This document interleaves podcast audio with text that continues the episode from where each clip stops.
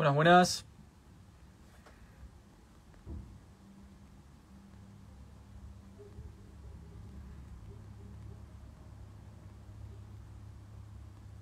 ¿Cómo andan?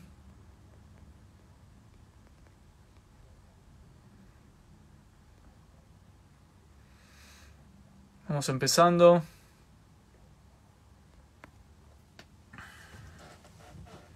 ¿Cómo les va?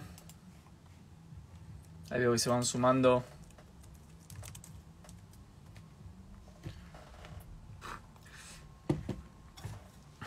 Bueno, bienvenidas y bienvenidos a este vivo de domingo por la noche. Un saludo grande a toda la gente que empieza a participar. Un placer reencontrarnos en una nueva charla de filosofía de domingo a la noche, como corresponde, como dicta la tradición, la tradición, ¿no? Ese, esa dimensión tan importante de nuestra existencia que parece que desapareció. Así que aquí estamos. Sean bienvenidas y bienvenidos a la tertulia. A la tertulia.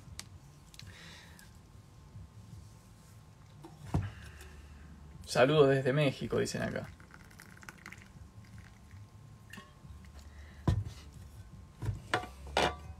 Acá dice Andrea, ya quiero verte en Confluencia. Ah, el mes que viene vamos a estar allá en la Ciudad de México con, con Diego Rusarín, con Santiago Armesilla y Ernesto Castro en, una, en un evento que se va a hacer en el, en el Pepsi Center, eh, si no me acuerdo mal el, nombre. Así que allá nos vemos.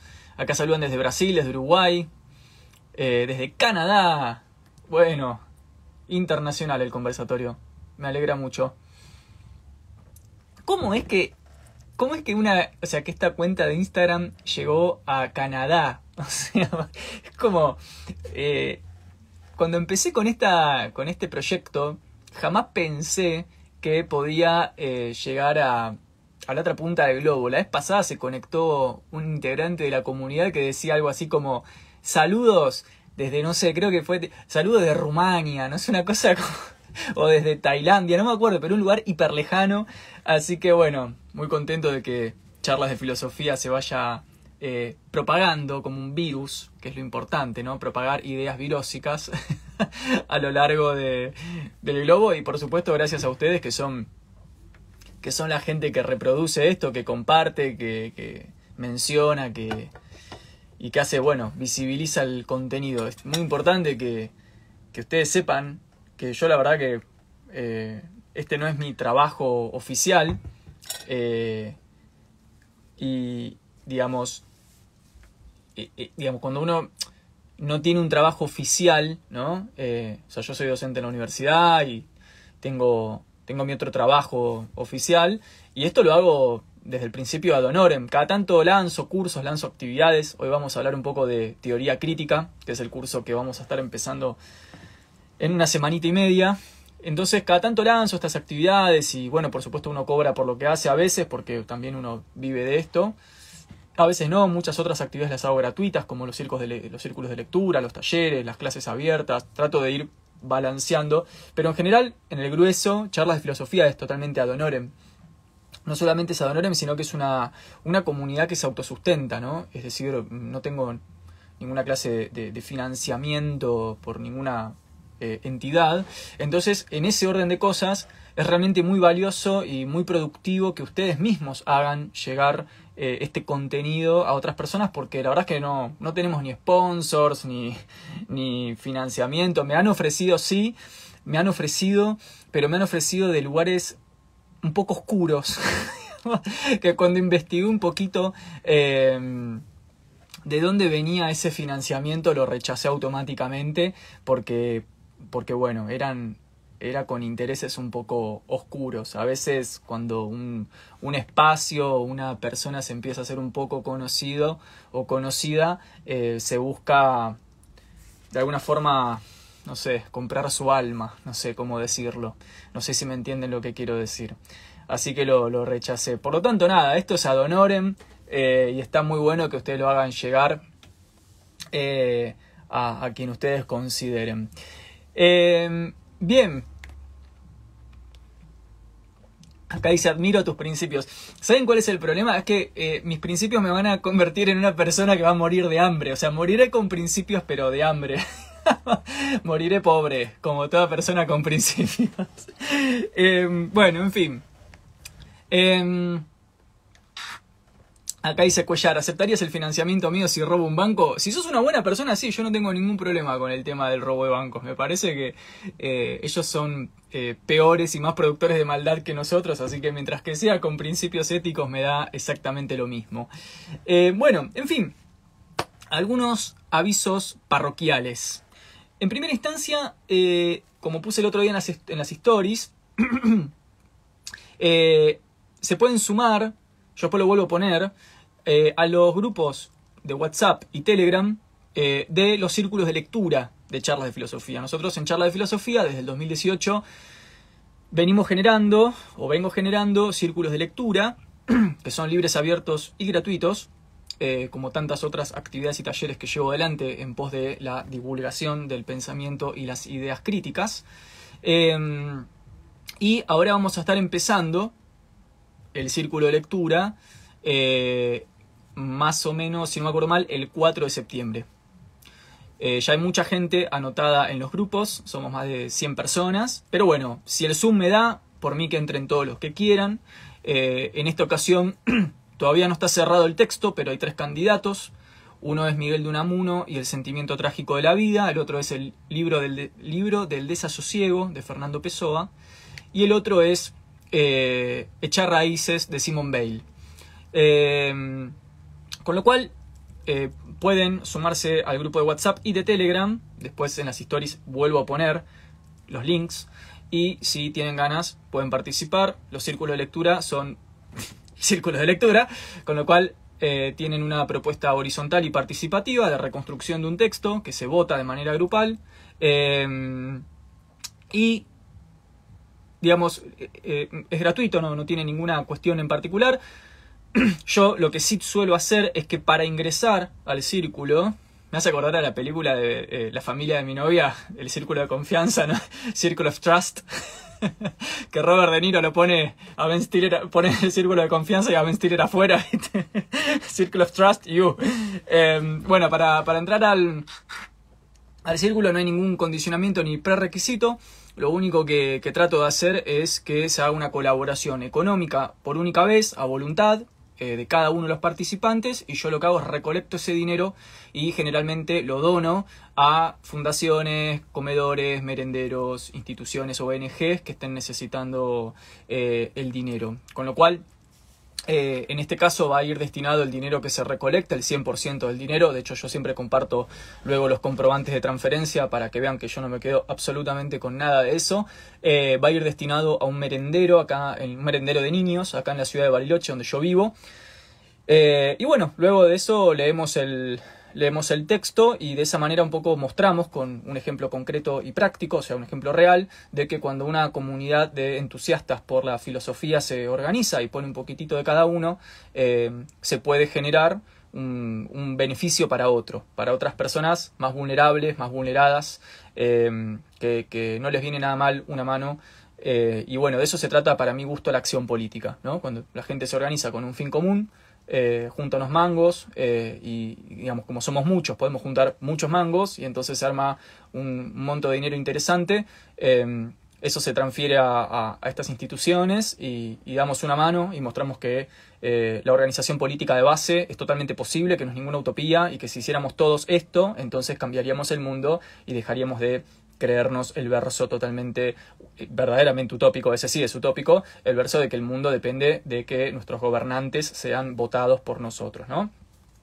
Así que bueno, los que quieran entrar eh, pueden eh, ingresar a los, a los grupos y participar.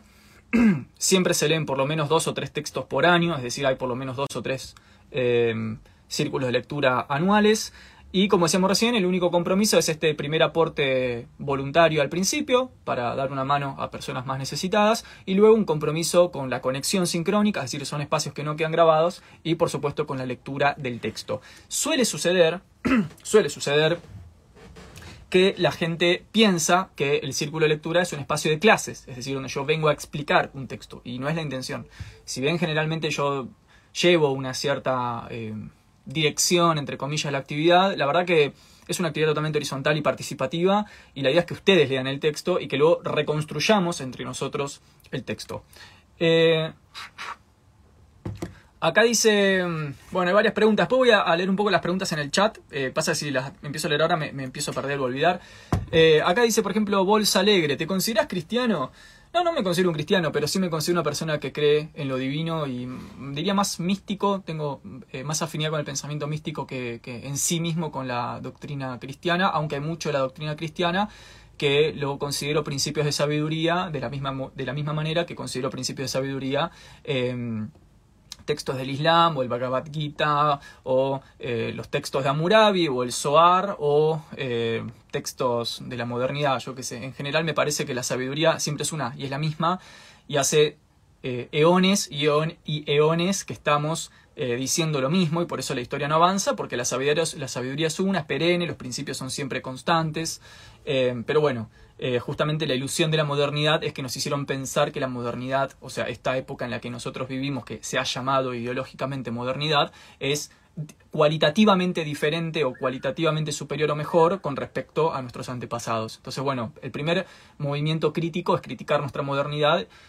y comprender que no tiene eh, no, es cualitativamente mm, superior, eh, digamos, o es discutible en la balanza general la superioridad de nuestra modernidad, con su filosofía profana, o sus conocimientos profanos o vulgares, eh, versus las sabidurías eh, pertenecientes a épocas de la civilización antigua, que han sido más avanzadas, más complejas y más elaboradas que la nuestra. Lo cierto es que nuestra civilización de hoy por hoy no, tiene no es tan compleja ni, ni tan elaborada como lo podría haber sido el imperio babilónico o el imperio chino antiguo. Em, o, digamos, o la civilización egipcia o del Asia Menor. Es decir, nuestra modernidad actual es bastante, eh, bastante chata, no, no, ofrece demasiado. De hecho, hemos quizás en algún punto involucionado en relación a las sabidurías antiguas. Así que en ese sentido sí creo que el cristianismo, tanto como tantas otras religiosidades, como diría Mircea Eliade, eh, digamos, está preñado en parte de su doctrina, eh, sobre todo en su doctrina precatólica, eh, de principios de sabiduría que también están presentes en comunidades africanas, del Asia Menor, mesopotámicas, del Imperio Babilónico, de, las, de, los, de las, sectas pitagóricas, griegas, romanas, etc. Em, así que bueno, em, eso por un lado. Vamos a, eh, brevemente, porque sé que es domingo la noche, sé que están queriendo cenar. y voy a aprovechar un poco el envión este que, agarramos con este tema de criticar la modernidad para comentarles que eh, la semana que viene, no, la otra, vamos a estar dando comienzo quizás a mm, el último o anteúltimo espacio de formación del año, que es precisamente un espacio de nueve encuentros sobre teoría crítica. Teoría crítica. Bien. ¿Por qué voy a dar este, esta formación o este espacio? Primero porque es algo que hasta ahora lo he diseminado en otros cursos o en otras actividades y esta vez, eh, en virtud de muchas peticiones que, me han hecho, eh, armé un programa de contenidos especialmente dedicado a el concepto contemporáneo de teoría crítica. ¿Y por qué, por qué teoría crítica? Bueno, básicamente por este problema. El problema de que vivimos, estamos viviendo momentos en los que se nos hace creer que somos muy críticos, que somos personas muy críticas, que tenemos una capacidad crítica casi natural, casi espontánea. Y justamente eso es la hegemonía. ¿Bien? Eso es la hegemonía. Es decir, eh, digamos, tenemos una combinación de dos problemas, quizás tres, pero en principio dos, que ameritan un este, esta actividad, este curso o este conjunto de seminarios que, a los que los estoy invitando a participar, eh, que ameritan una formación en teoría crítica que yo creo que debería ser masiva. ¿Por qué?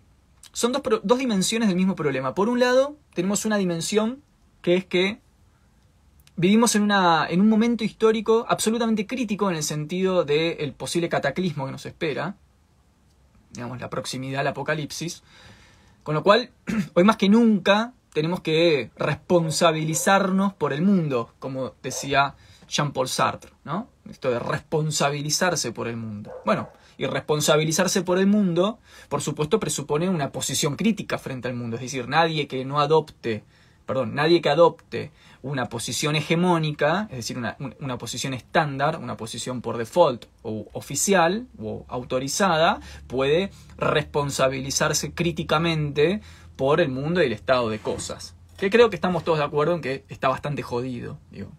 Eh, la modernidad, nos dice René Guénon, en el texto La crisis del mundo moderno que cité el otro día, se dirige a la autodestrucción. Este, esta ilusión del progreso ya claramente mostró que no, no había tal progreso. Em, entonces, por un lado estamos viviendo un momento particularmente, eh, muy particular en el que es más necesario que nunca una eh, posición crítica por parte de la sociedad para responsabilizarse críticamente por el mundo y hacer algo con el escombro, ¿no? hacer algo con los escombros, porque si no, como en la película Wally, lo único que va a quedar es un mundo de escombros y un robotito arriba juntando la basura, ¿no? Em, entonces, creo que, por un lado, eh, un estado de cosas efectivamente eh, delimitado por la necesidad de un posicionamiento crítico por parte de la sociedad y por parte de las masas. Y del otro lado, o sea, la, la contracara o la conversa de esa moneda, sería que estas masas o la sociedad que son dos conceptos sociológicamente diferenciados, pero hoy por una cuestión de tiempo y de economía del discurso los vamos a utilizar de manera más o menos análoga, estas masas o esta sociedad en la que estamos hoy y de la que nosotros formamos parte, se cree a sí misma, o sea, se siente a sí misma, parecería percibirse a sí misma como espontáneamente crítica. Es decir, como si nos bastara, como si fuera suficiente nuestro relevamiento de información más o menos por ahí, nuestro pensamiento y nuestra cierta experiencia de vida, como si eso fuera suficiente para elaborar un pensamiento crítico que dispute la hegemonía. O sea, que realmente incomode a la hegemonía, que sea un contrapoder, digamos, en algún punto, que sea un, quizás en términos Foucaultianos, un espacio de resistencia. ¿Sí? O sea, justamente, ¿en qué consiste la ilusión o nuestra ilusión contemporánea, la de creernos espontáneamente críticos, la de creer que por, digamos, que con mi mero posicionamiento personal y mi consumo personalizado de información en, redes o en ámbitos profanos, eso ya me convierte en un sujeto crítico. De lo cual, por ejemplo, una consecuencia muy inmediata de todo esto es el individuo que cree que sus ideas salen de sí mismo, ¿no? que sus ideas críticas salen de sí mismas, salen de sí mismo, perdón. Entonces, que sería como una especie de, corolario, digamos, el, el, individuo, primero que no, o digamos, que piensa que su propia elaboración personal de las cosas ya es crítica, o sea, ya puede criticar o alcanza para criticar de manera concreta a la hegemonía o al poder, y el corolario, consecuencia de eso, que es que este individuo o esta persona, que ni siquiera percibe su condición de sujeto, tiene la sensación ideológica de que sus ideas críticas advienen de sí mismo, ¿no? Advienen de su propia eh, psique sin ningún otro condicionamiento. En relación a esto, les quiero leer, por ejemplo, eh, un, una eh, frase muy linda de nuestro querido Antonio Gramsci, un gran pensador del concepto de hegemonía, o sea, de la elaboración por parte de los dispositivos sociales y políticos y económicos, o sea, de los dispositivos culturales, la elaboración de una serie de creencias que pululan en el interior de la sociedad de manera dinámica e integrada y que el valor de hegemonía lo adquieren en la medida en que logran articular espacios de demanda social, ¿no? O sea, justamente en la medida que ciertas, eh, ciertos espacios y ámbitos de demanda social, siempre diferenciados por intereses, por ejemplo, condiciones de clase o lo que sea, son integrados por un discurso común, eso es un elemento hegemónico, eso es una hegemonía. Justamente el problema con la hegemonía es que es profundamente difícil de detectar. Totalmente difícil. Es casi imperceptible, porque no es espontáneo. Entonces, por ejemplo, nos dice Gramsci, las ideas y las opiniones no nacen espontáneamente en el cerebro de cada individuo, sino que tuvieron un centro de formación, irradiación, difusión y persuasión un grupo de hombres o también una particular individualidad que las elaboró y presentó en la forma política de actualidad. Esto lo dice Gramsci eh, en el texto de los cuadernos de la cárcel. Entonces, fíjense, ¿no? Esto de las ideas y las opiniones no nacen espontáneamente en el cerebro de cada individuo, sino que tuvieron un centro de formación, irradiación, difusión y persuasión que tiene que ver con un grupo de hombres o también con una particular individualidad que las elaboró y presentó en la forma política de actualidad. Esto, lo que nos suele pasar es que no nos damos cuenta. Tendemos a pensar que porque veo un par de canales de YouTube eh, contrahegemónicos que, no sé, dicen lo contrario que dice el gobierno, o leo textos que no son los que están en la facultad, o digo lo contrario que dice el periodista de tal canal de televisión, entonces ya soy una persona crítica, ya estoy criticando el mundo y el poder. justamente eso es lo ilusorio, eso es lo ideológico y ese es eh, justamente el momento de mayor engaño, cuando la persona siente que sus ideas son críticas y que aparte de ser críticas, surgen de sí misma. ¿Bien? Entonces, eso es bueno, todos sabemos de lo que estamos hablando, no estamos rodeados de estas personas. O sea, son como una especie de plaga de gente que piensa que porque vio tal o cual documental o leyó tal o cual textito que dice lo contrario que decía su maestro de escuela o que dice lo contrario que dice su papá o que va en contra de lo que se enseña en la facultad, esa gente ya se jacta de ser crítica, ¿no? Ya se evalúa a sí misma como crítico. ¿Qué es lo primero que podemos decir y acá está el problema con el concepto de hegemonía, por lo cual tenemos que hacer estas actividades de aprendizaje que es una teoría verdaderamente crítica. O sea, cómo realmente presentar resistencia ideológica frente a esta construcción de hegemonía. El gran problema, el gran pasamanos teórico acá, va, más que teórico no, perdón, el gran pasamanos político, praxiológico del poder, es este. No, Nahuel, pero a mí me dijo un, una persona que las vacunas. bueno, eh, a lo que voy es.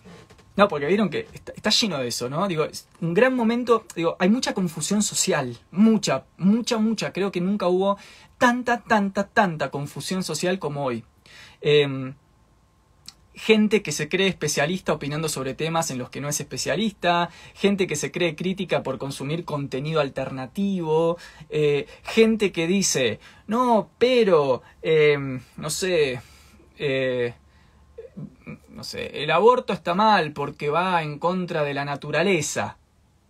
Y esa misma gente va después hace una cirugía estética y mutila su cuerpo natural. No digo, estamos en esa época de psicosis, entonces es muy importante que ordenemos las, cuestiones. A lo que voy con el concepto de hegemonía es lo siguiente. El gran pasamanos ilusorio o ideológico del concepto de hegemonía es que el concepto de hegemonía producido por el mismo tejido social en el que se mueve la relación de poder o las relaciones de sujeción, me gusta más el concepto de sujeción. El de dominio no me gusta tanto, pero el de sujeción sí, entonces, el concepto de hegemonía, lo que dice ya el siglo pasado, Gramsci cuando delimita el concepto de hegemonía, que después lo va a tomar todo el postestructuralismo, por supuesto, ¿no? Desde la Cloy Chantal Mouffe hasta el postestructuralismo de Sisek, digo, no estoy diciendo nada del otro mundo. El concepto de hegemonía, que es un concepto que se dinamiza nuestro tejido social del que nosotros formamos parte y en el cual se mueven las relaciones de sujeción y también las prácticas de libertad o de resistencia, incluye en sí mismo el concepto de hegemonía ya incluye, ya está incluido adentro, ya está aceptado y autorizado el pensamiento crítico. Esto quiere decir que la, el pensamiento hegemónico, lo que uno podría decir el pensamiento de eh, las personas que supuestamente están dormidas, que son inconscientes, que no ven con la claridad con la que yo veo porque yo ya vi Matrix, entonces ahora yo veo con claridad, y etcétera, etcétera. Ese pensamiento hegemónico, estandarizado, autorizado, ya incluye dentro de su elaboración social la opción del pensamiento crítico. Es decir, ser crítico hoy ya está contemplado dentro de lo permitido, dentro de lo hegemónico, es parte de la hegemonía. No es que de un lado está la hegemonía, los dormidos, los inconscientes y los ignorantes, y del otro lado nosotros, los críticos despiertos, que leímos a Nietzsche y que vimos eh, una serie en Netflix y además leímos un texto de hinduismo y entonces nosotros somos los despiertos. O sea, esa polaridad, ese, ese dualismo no existe justamente lo ideológico es pensar que hay un dualismo ahí operando, que está la mentira social acá y mi verdad crítica acá. Justamente eso es la mentira. O sea, esa es la ilusión, ese es el manejo que la hegemonía logra establecer en las masas. O sea, que las masas crean que de un lado está el engaño, la hegemonía, y del otro lado la verdad, que serían mis ideas críticas, que son súper críticas porque yo eh, leí libros de filosofía que no están en la universidad, o porque miro otro canal de televisión, o porque le discuto a un eh, docente de algo, ¿no? Entonces, justamente el concepto de hegemonía es un concepto muy complejo porque permite la crítica, o sea, la crítica está incluida dentro de la elaboración de lo hegemónico, y segundo, porque lo hegemónico en palabras de Gramsci, consiste justamente en un tipo de discurso masivo o de masas en el cual ya está metida la diferencia. Este concepto hegeliano. La diferencia, o sea, el diferenciarme de para hacer otra cosa, ya está dentro de lo hegemónico, ya está dentro de lo que el poder permite y autoriza. Esto vamos a poner un ejemplo concreto, ¿no? Esto es como ir a un restaurante, agarrar la carta y que haya una serie de opciones en el menú.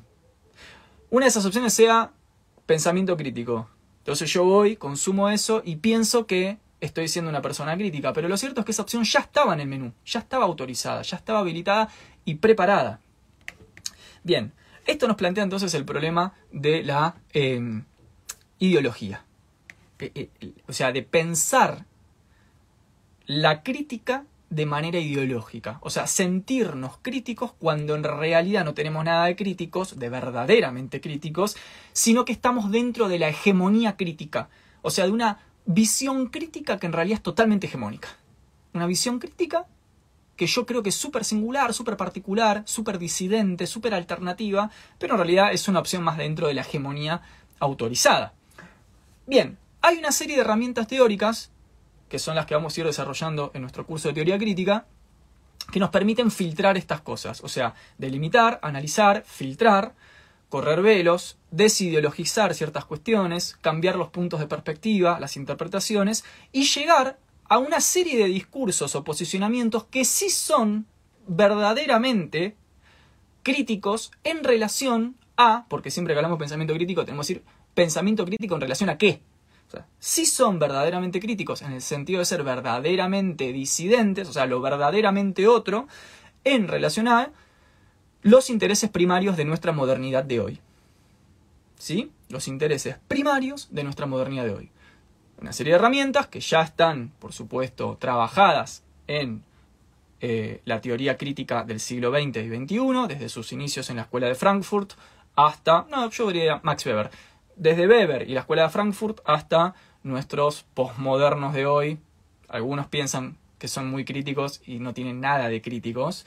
Em, pero bueno, hay una serie de herramientas que ya están pensadas, ya están teóricamente defendidas y justificadas para poder eh, corrernos de este lugar ilusorio de creernos espontáneamente críticos para tomar la posta de una teoría que sea verdaderamente crítica, en el sentido que verdaderamente incomode al status quo. O sea, que sea realmente contrahegemónica, que vaya en contra de la hegemonía, incluso de la crítica entendida como hegemonía o de la hegemonía crítica o de la crítica hegemónica.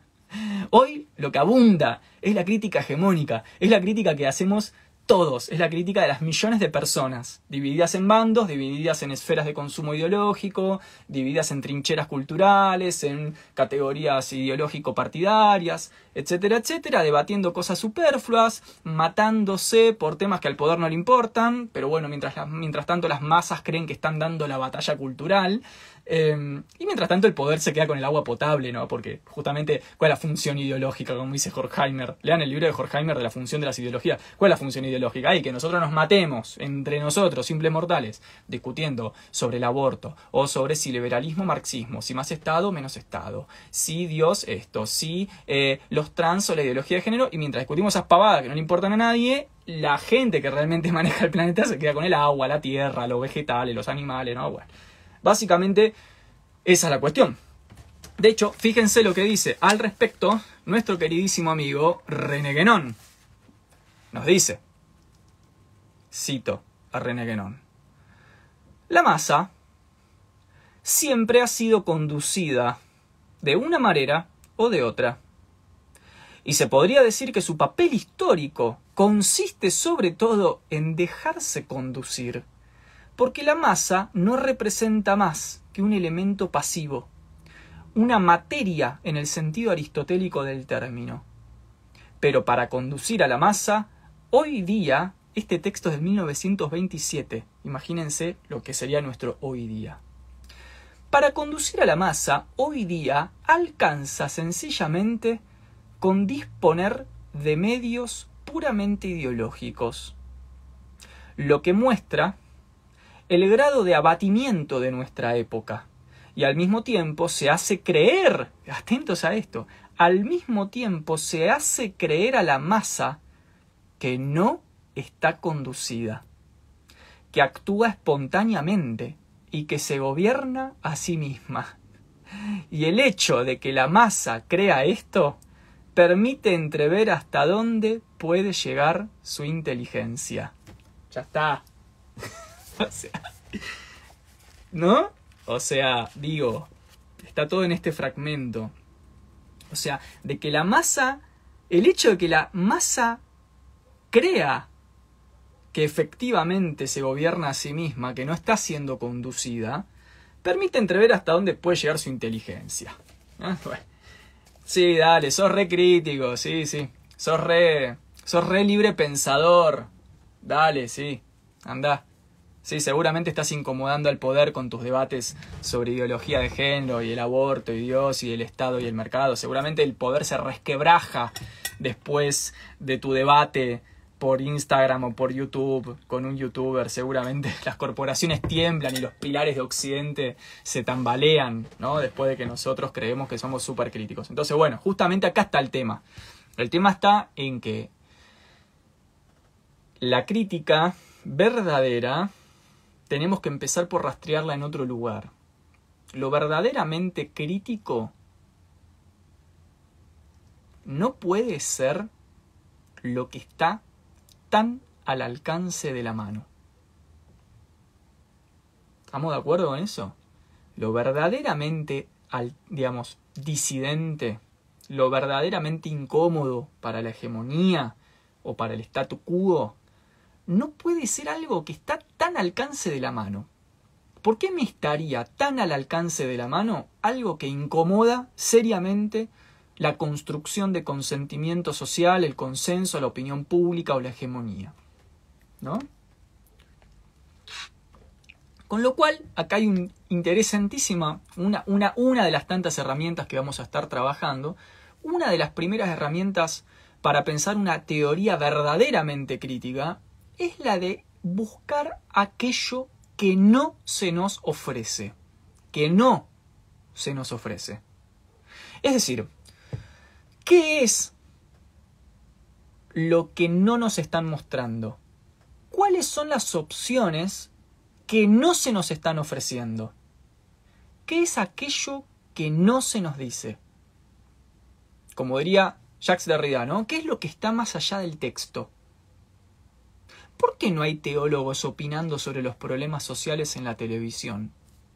¿Por qué no hay gente especialista en religión, en mística antigua, en sabiduría arcaica, opinando hoy en los principales canales de televisión sobre las coyunturas sociopolíticas, que no tienen nada para decir. ¿Qué pasa con, la, con el discurso religioso al interior de nuestra modernidad secular y capitalista? ¿Qué pasa con la verdadera espiritualidad? ¿Será que la espiritualidad es hoy un elemento realmente crítico cuando adquiere un carácter religioso? ¿Será, por ejemplo, como se pregunta René Guénon, que si no tenemos una vinculación con la tradición, entonces ya no podemos ser críticos? misma lectura que Walter Benjamin va a llevar a cabo desde un punto de vista de la recuperación de las ideas mesiánicas de la tradición judía.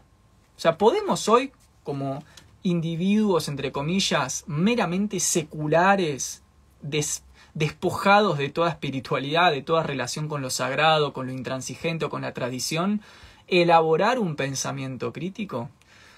En este sentido, fíjense que hasta podríamos leer uno de los fragmentos del texto de Slavoj Zizek, que se llama Seis ensayos sobre la violencia, donde Zizek viene a decir, ojo por ejemplo con la espiritualidad New Age. Zizek se está refiriendo en particular al budismo, a la manera en la que el budismo es reinterpretado hoy desde nuestro occidente capitalista y mercantilizado, desde una óptica mercantilizada, y que parecería ser una espiritualidad antisistema, pero no tiene nada de antisistema. O sea, otra vez, nos creemos críticos porque negocio con una religiosidad oriental milenaria, pero en realidad no estoy negociando con la religiosidad oriental milenaria en todo su espesor histórico y en todas sus exigencias, sino que me estoy quedando con ese momento contemplativo que a mí me sirve para descargar el estrés de haber trabajado 12 horas por día. Entonces, Sisek, denunciando justamente esto de la crítica hegemónica o de algo que parece ser crítico pero no lo es, por ejemplo, pone el ejemplo del budismo, digo, en relación a la espiritualidad de la religión que decíamos recién. Y dice, fíjense lo que dice el budismo, lo pueden encontrar en seis ensayos sobre la violencia. Dice,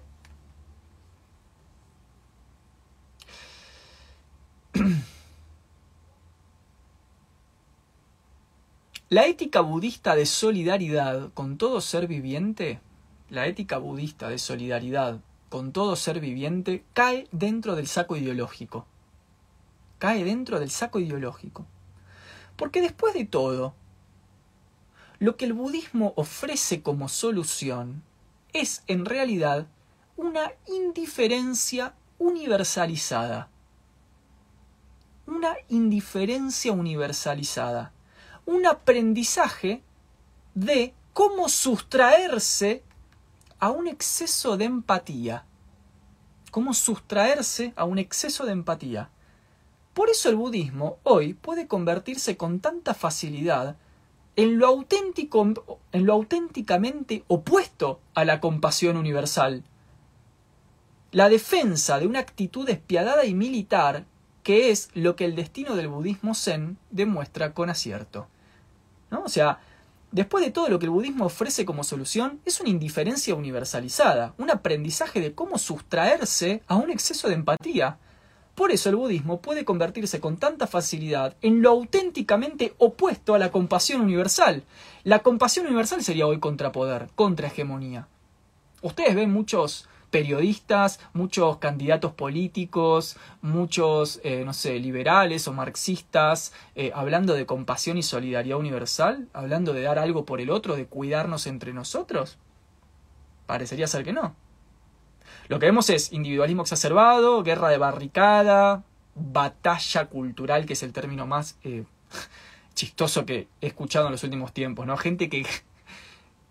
es muy bueno esto. Hay gente que cree que está dando una batalla cultural, ¿no? Y aparte, como que lo dice tipo, nosotros somos eh, templarios de la batalla cultural, somos los, los defensores de la verdad.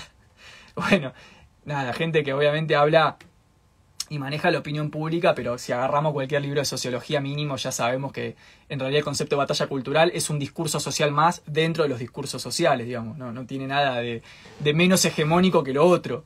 Pero bueno, a lo que voy es, eh, fíjense cómo incluso en esta, en esta, en esta cuestión eh, nosotros no vemos eh, que nos digan todos los días sobre compasión universal, cuidarnos, el concepto de Sorge en Heidegger, ¿no? La Sorge, el cuidarnos entre nosotros, o en Foucault, el cuidado de sí, como una actitud ético-política. Nadie nos habla de cuidado, de compasión, de dar un poco por el otro, de entender la miseria ajena. No, no, no. Ya sea que venga de un lado o del otro, de un lado o del otro, siempre en realidad la forma discursiva es la misma. Básicamente nosotros estamos bien, ustedes están mal, nosotros debemos vivir, ustedes deben morir. Y esto pasa, ya seas liberal, libertario, marxista, nacionalista, prociencia, ateo, pro-religioso, pro-vacuna, antivacuna. Siempre tiene la misma lógica. Nosotros damos lo correcto, usted está en lo equivocado, nosotros tenemos que morir, vivir, usted tiene que morir. Entonces, justamente está diciendo Sisek, atentis, porque el budismo, que parecería ser algo, uy, si no, yo soy re profundo, no, yo tengo una empatía con la naturaleza. Sí, no me importan los nenes que se mueren de hambre en la esquina, pero yo empatizo con los árboles, empatizo con las flores. No, no me importan las mujeres violadas por los desconocidos en la calle. No, no, yo empatizo con el cielo. O sea, justamente eso es lo que está diciendo, eso es ideológico. Eso es una negación de la compasión universal que es realmente la que hoy sería contrahegemónica. Por ejemplo, ¿sí? Eh, Acá dice, ¿qué te... Dice Lucas, ¿qué te pasa, derechito? ¿No te bancas los constructos? Muy bueno. me encantó, me encantó, Lucas. No te bancas los constructos. Bien, hey, con respecto a los constructos sociales, algo que vamos a estar trabajando en la actividad. Atentis a esto. Dejo acá. Miren cómo destruyo los textos, o sea. Eh, otro texto que recomiendo, perdón, eh, en términos de pensar hoy la restitución de lo espiritual verdadero, o sea, de lo místico, incluso de lo religioso, como un punto de vista crítico, que es justamente el punto que no nos está ofreciendo nadie. Todos nos ofrecen izquierdas, liberalismos, nacionalismos, cientificismos, pragmatismos, hermenéuticas, fenomenologías, interpretaciones, teoría de género, nos ofrecen un montón de cosas, pero nadie nos habla de la posibilidad de elaborar un discurso crítico desde un posicionamiento espiritual, por ejemplo, verdaderamente espiritual, o sea, religioso. Eh, o sea, en el sentido no institucional de lo religioso. Vieron que mucha gente confunde religión con institución. Vos decís religión y automáticamente piensan curas pedófilos. No, bueno, es otra cosa. La religión es una práctica comunitaria, nada más. Que viene de las comunidades arcaicas pre-cristianas y se proyecta hasta nuestra época. O sea, ir a trabajar todos juntos a una oficina y reproducir el discurso hegemónico de mi jefe, eso es religioso también. O ir todos juntos a consumir la misma serie de porquería que nos ofrece la industria cultural, eso también es religioso. Digo, o sea, acá la pregunta sería si nos molesta lo religioso o nos molesta lo religioso relacionado con la fe o con la institución o con qué institución. Pero bueno, eh, por supuesto, Texto de lectura obligada, las confesiones de San Agustín. Las confesiones de San Agustín. texto de lectura obligada. Por supuesto. La ética de Spinoza. Bien. Texto de lectura obligada. A ver si lo puedo sacar. De acá. Texto de lectura obligada. La Cábala y su simbolismo. De Gershom Scholem. Eh, Nahuel, pero esto ¿dónde lo saco? No se preocupen, yo después les paso todo. Eh, texto de lectura obligada para una teoría crítica de Raymond Panikkar. La puerta secreta del conocimiento. Raymond Panikkar, gran místico y doctor en química. O sea, hace una visión de la religión desde la ciencia con carácter crítico. Y esta joya que una vez la encontré de pedo, que fue tipo, un ángel me dijo, compra esto, no lo vas a entender ahora humano, pero en 10 años lo vas a entender.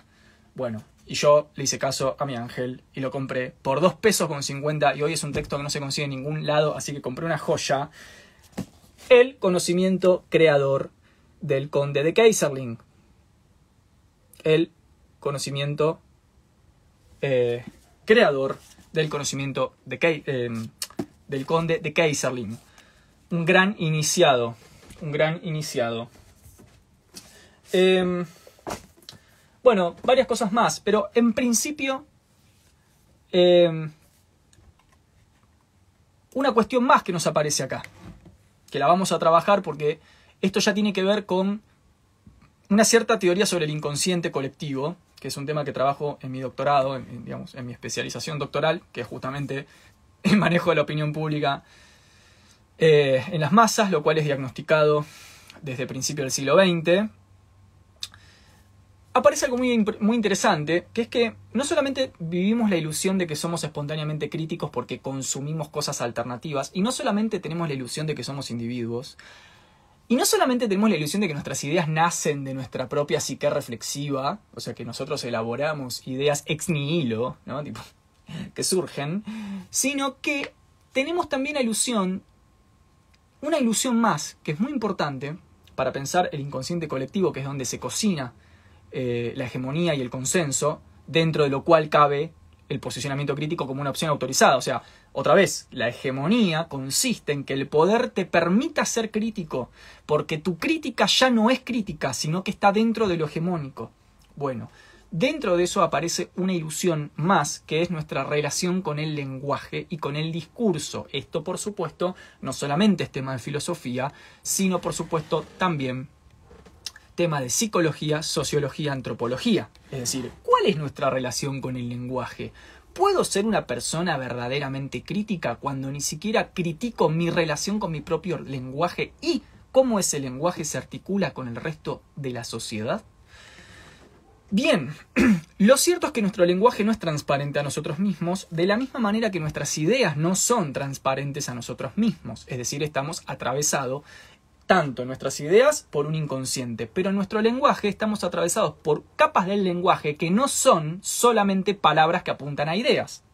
O sea, nuestro, nuestra ilusión, nuestro pasamanos mágico, es cuando pensamos que lo que estamos diciendo coincide de manera lineal e isomórfica con nuestras ideas y que el receptor de nuestras palabras va a recepcionar palabras lineales e isomórficas con un plexo de ideas de él. Y entonces así nos pensamos en nuestro lenguaje como si nuestro lenguaje fuera absolutamente transparente, lineal, mecánico, directo, como si no estuviera atravesado por cuestiones del inconsciente, por significantes y sobre todo por algo que a mí me interesa mucho trabajar y que lo voy a trabajar en el curso sobre teoría crítica, que es la dimensión simbólica del lenguaje, que es ahí donde opera la hegemonía y la construcción de consenso u opinión pública. Esto que Ernest Cassirer, que les recomiendo, lo tengo ahí también, gran texto de lectura, eh, de lectura obligatoria, Antropología Filosófica de Ernest Cassirer, igual eh, lo, voy a poner en actividad. Otra cosa que voy a poner en actividad es a Levi Strauss, fundamental. Eh, a Walter Benjamin y a algunos que otros que trabajan la dimensión simbólica.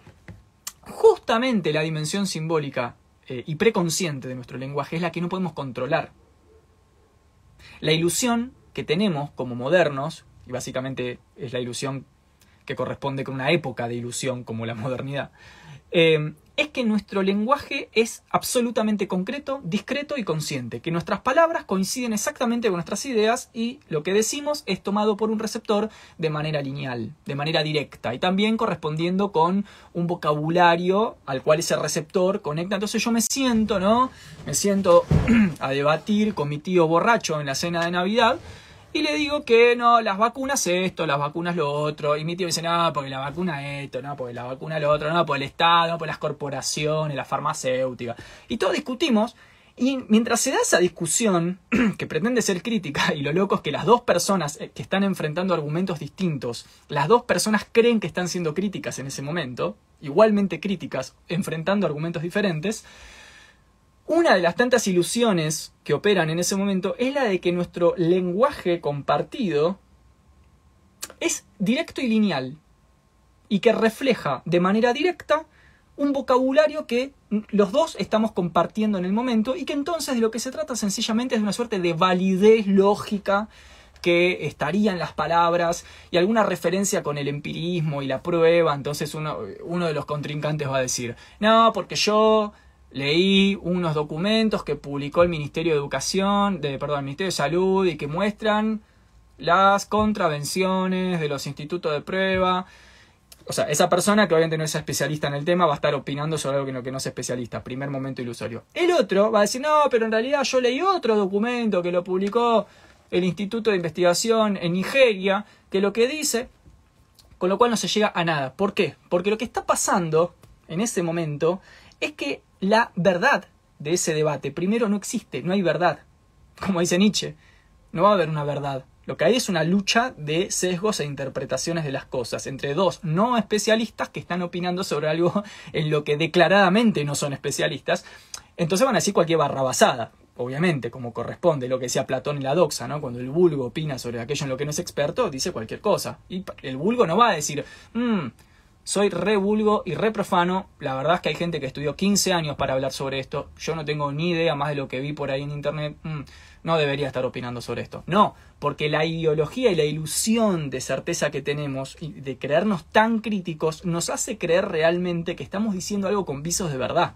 Entonces, lo que está pasando en el medio es que además de las palabras mecánicas o discretas de nuestro lenguaje, lo que está fluyendo entre los interlocutores es la famosa lo que casi la famosa dimensión simbólica del lenguaje. Esa dimensión simbólica en la que se juega no tanto la verdad, sino la veracidad de lo que se está diciendo. Por eso Nietzsche es tan agudo y dice lo que se trata es de interpretaciones que están más allá del bien y del mal, más allá de la verdad o la mentira. Esa suerte de veracidad o de... ¿Cómo lo podemos decir? Ni siquiera es veracidad la palabra. De legitimidad discursiva que se está disputando a muerte, como diría Hegel, entre esos interlocutores, a ver quién tiene la, eh, la verdad histórica versus quién es el ignorante manipulado. Eh, en realidad esa legitimidad de la conversación, que va más allá de la verdad o la falsedad, sino que va más hacia un plano que tiene que ver con qué interpretación gana esa conversación, opera en una dimensión simbólica. Esa dimensión simbólica es del inconsciente colectivo, no es del individuo. El individuo no la capta, porque no la captamos, por supuesto, porque la dimensión simbólica colectiva estructura nuestra psique y estructura nuestro inconsciente colectivo. Nosotros somos efectos a posteriori de esa estructuración. No podemos ver, como decía Spinoza, las causas que nos determinan. Entonces, esas capas simbólicas, esa dimensión simbólica, lo que Ernest Cassirer llama las formas simbólicas de la realidad, no son, nos exceden, nos rebasan, se nos escapan, pero fluctúan en nuestro lenguaje social compartido. Y es ahí donde se construye consenso y opinión pública, es decir, donde el poder permite miradas contrapuestas, como la de mi tío borracho y yo, que en realidad están las dos permitidas y autorizadas en la gran hegemonía social. O sea, tanto mi tío eh, pro vacuna o antivacuna como yo pro vacuna o antivacuna, las dos posiciones están autorizadas en las formas simbólicas sociales eh, eh, autorizadas por el poder, sostenidas por la hegemonía social. Y acá, por supuesto, no se trata del poder, acá no hay un poder ciego, ¿no? o sea, no es que hay como un poder que sería algo así como eh, digamos, yo me, corro siempre de este lugar medio, eh, medio naif y medio, ¿cómo le podemos decir?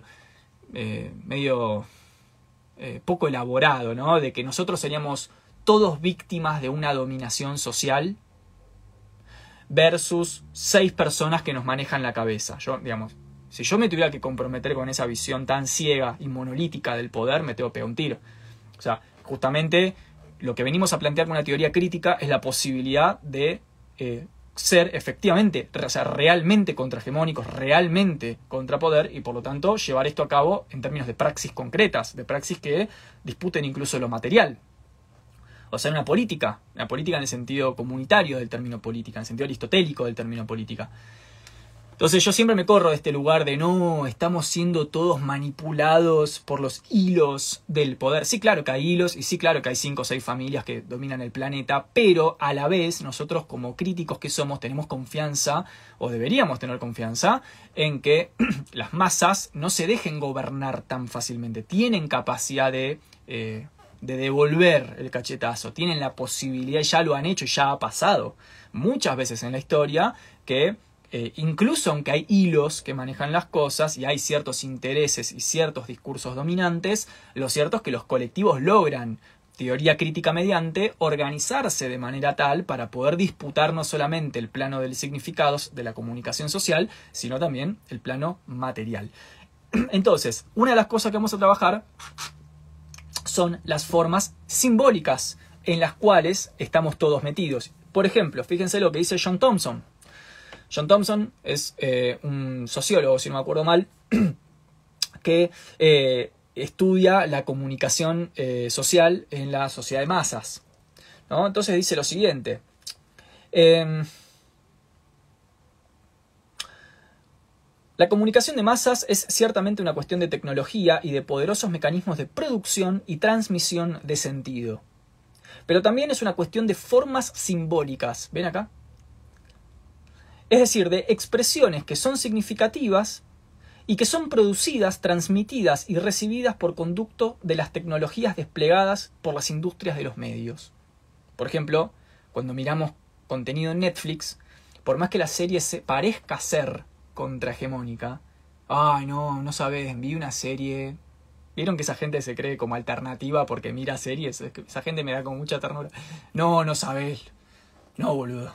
Tengo un amigo que siempre viene y me dice, no, no, no, vi una serie escúchame, no, es una locura. Lo que te dice la serie es que en realidad, ¿sabes cómo funciona la industria de la palta?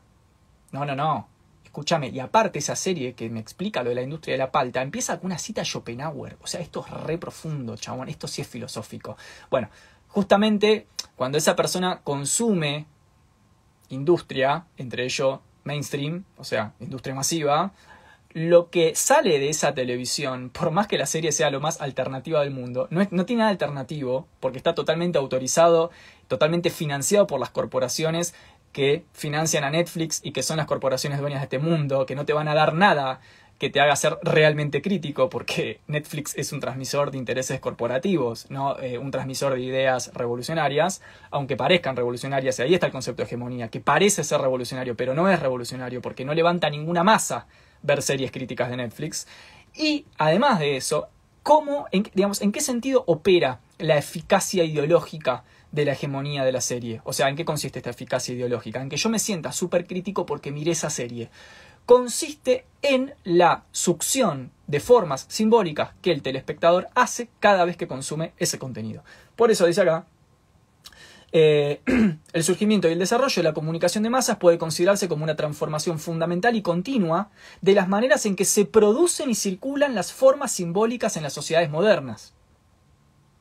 Bien, fíjense, producen y circulan las formas simbólicas en las sociedades modernas.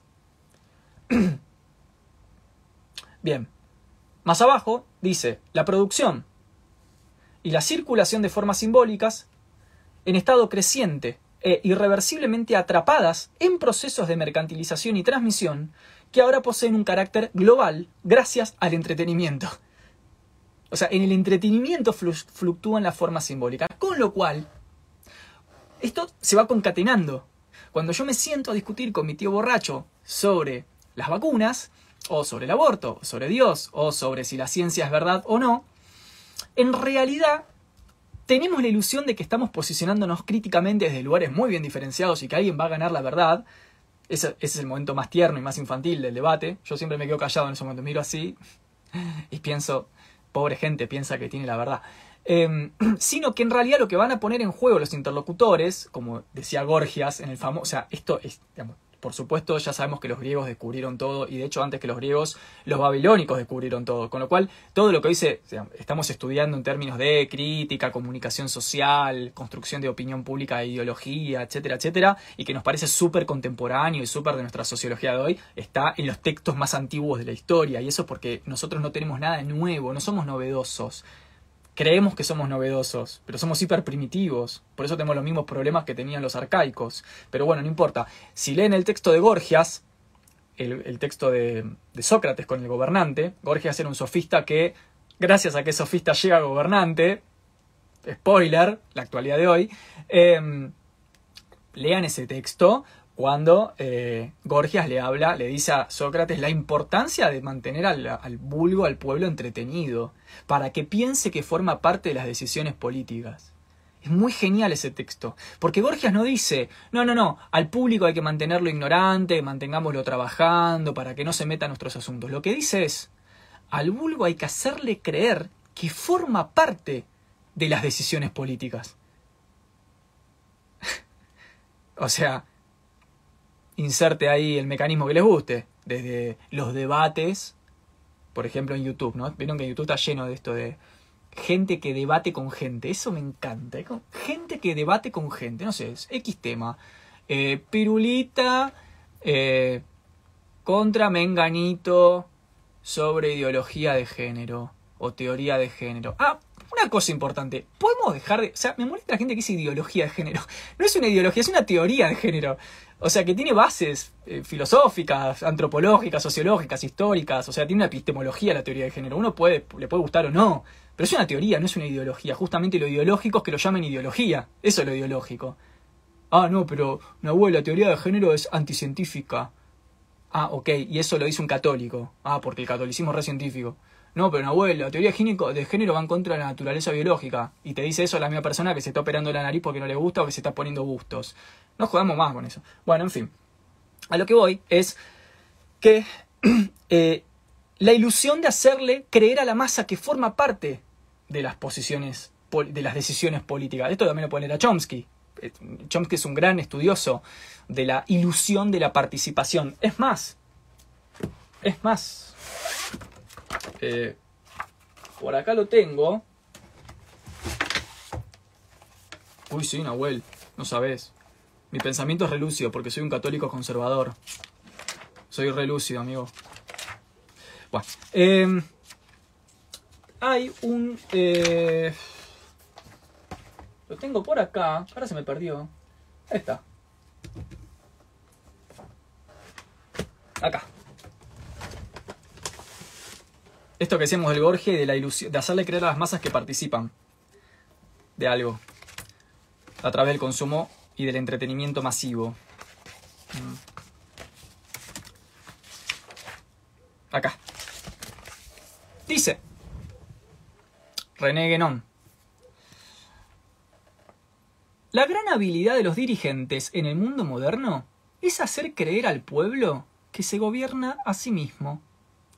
Y el pueblo se deja persuadir de ello tanto más voluntariamente cuanto más halagado se siente y cuanto más incapaz es de reflexionarlo bastante para ver lo imposible que esto es.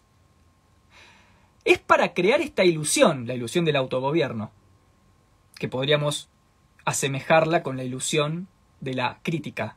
O sea, el pueblo se engaña tanto cuando se cree crítico como cuando cree que se autogobierna. Es para crear esta ilusión por lo que se ha inventado el sufragio universal,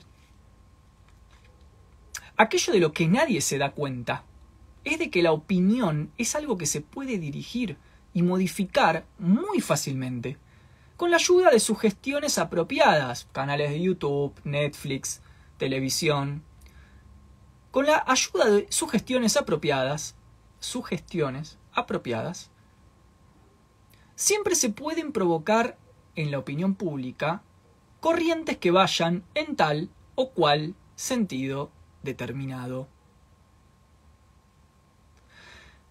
La mayoría, sobre no importa cuál tema que se llame a dar su opinión, está siempre constituida por incompetentes, cuyo número es incomparablemente más grande que el de los hombres que son capaces de pronunciarse en perfecto conocimiento de causa. Con lo cual, hay este constante llamado al incompetente a hablar sobre algo que no le compete y que también motoriza esta opinión pública y esta, como dice Chomsky, ¿no? la construcción de consentimiento, porque no hay nada más poderoso que el aluvión de incompetentes hablando de lo que no les compete. Pero el incompetente tiene la ilusión de que puede hacerlo desde un posicionamiento tal porque es crítico y porque vio un par de documentos y un par de videos y entonces yo ya puedo opinar sobre vacunas, puedo opinar sobre el cosmos, puedo opinar sobre filosofía, puedo opinar sobre religión, puedo opinar sobre cualquier cosa, sobre alimento, no importa, porque justamente el incompetente lo que no acepta es su incompetencia.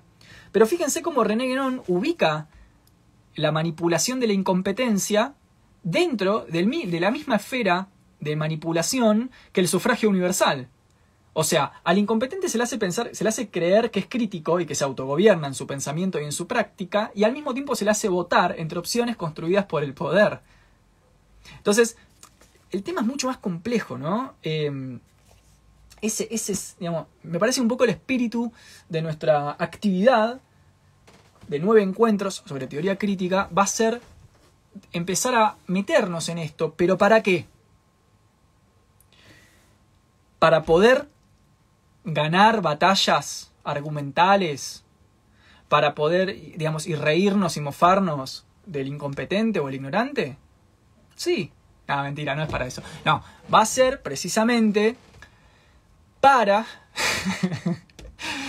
para que em, nosotros podamos, como colectivo, depurarnos a nosotros mismos en algún punto de estas roscas y mecanismos en los que estamos eh, metidos, que son tan complejos, tan inconscientes y tan profundos que no nos permiten ver que cuando creemos que somos críticos, en realidad estamos siendo lo más hegemónico y lo más autorizado del mundo.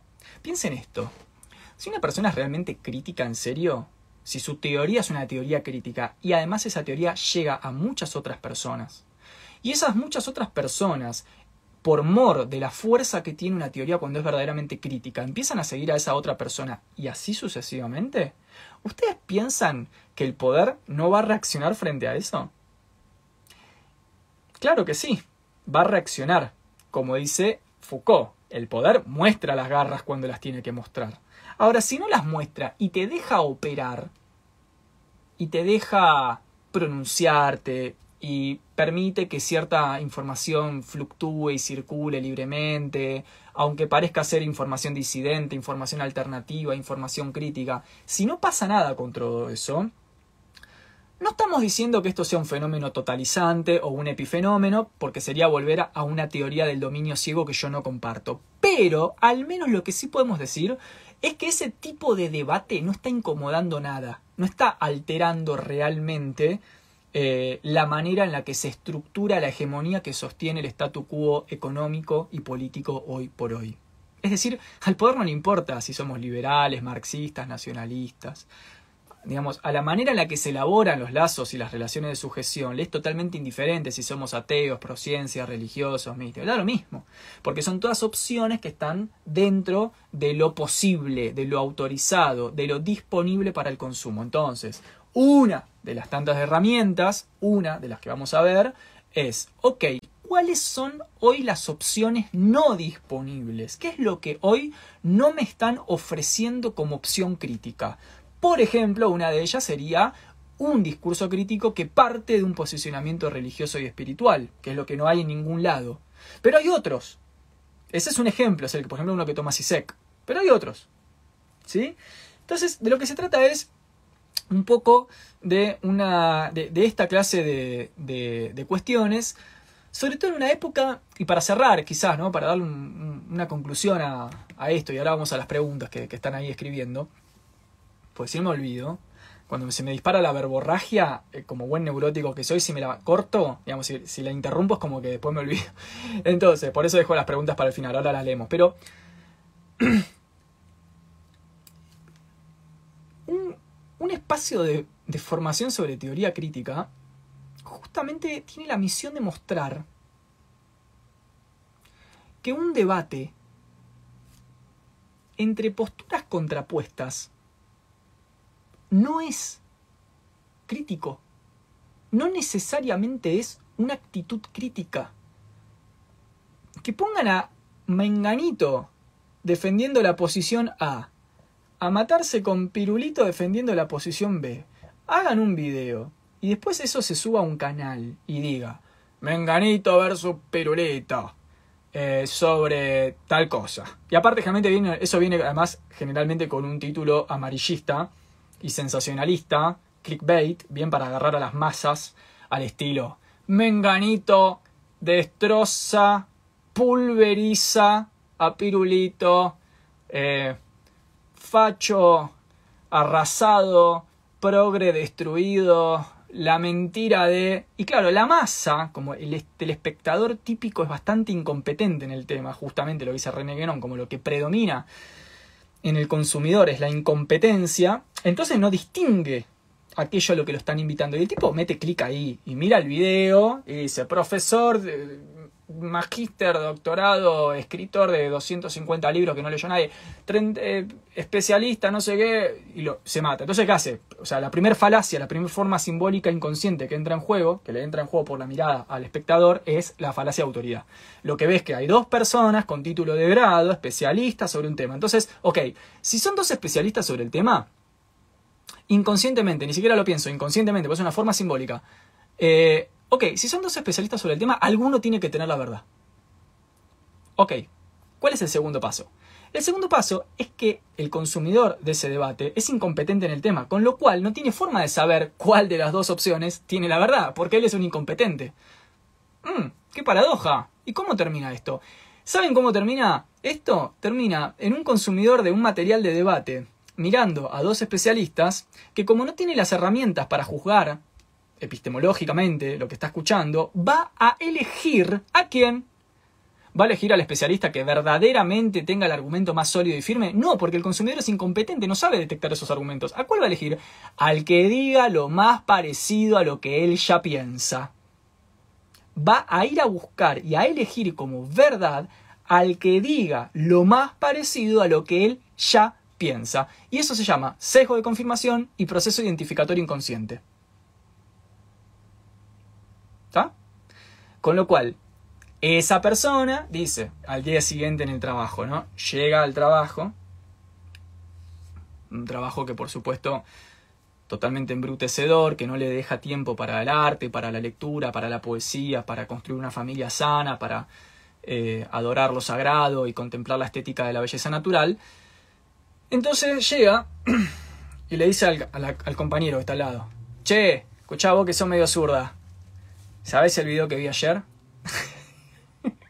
y así funciona y se va parasitando el discurso social por toda una serie de palabras e interpretaciones que en realidad no van, eh, no son seleccionadas por los consumidores en virtud de la mm, rigurosidad argumental y la riqueza y calidad argumental, sino en virtud de que ese consumidor de debates eligió el que más le gusta, porque no tiene las herramientas para juzgar de otra manera.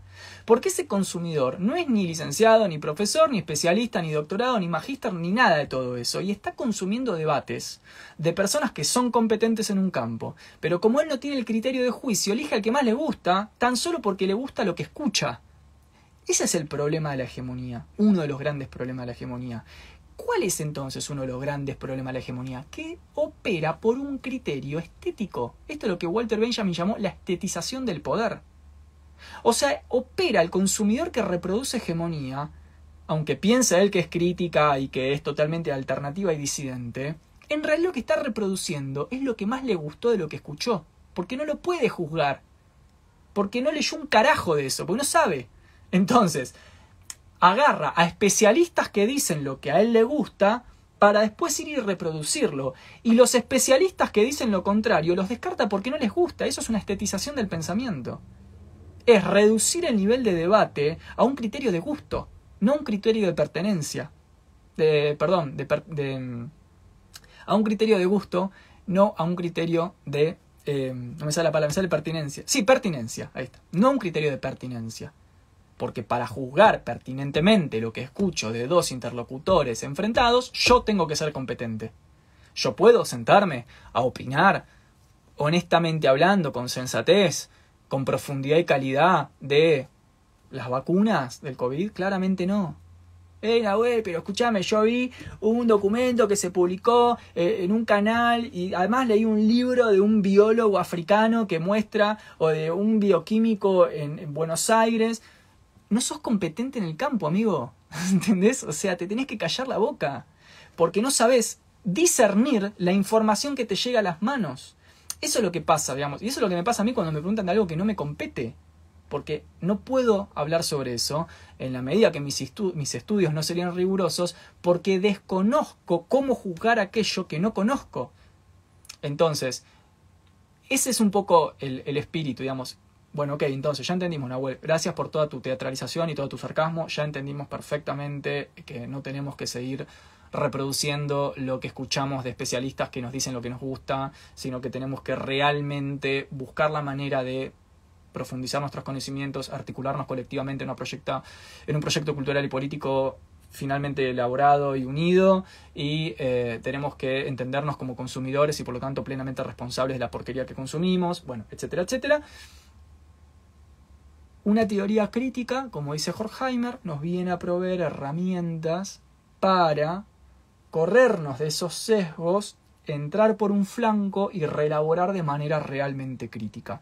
O sea, planteando una real disidencia y una real desobediencia. Como decía John Stuart Mill, la desobediencia es un derecho. Y la desobediencia no es solamente desobediencia política o desobediencia ideológica. La desobediencia es desobedecer la hegemonía, desobedecer aquello que se nos invita a pensar, desobedecer aquellas opciones que se nos ofrecen tan fácilmente. Eso es una desobediencia. Desobediencia no es eh, ratonearle dos mil pesos a la FIP. Igual se los merece, pero no es eso. Desobediencia no es que no me gusta lo que dice este canal, entonces paso al otro canal. No me gusta lo que dice este profesor, entonces paso a este otro profesor. No me gusta lo que dice este especialista, entonces paso a este otro especialista. Eso no es desobediencia, eso es incompetencia. E ignorancia de la incompetencia.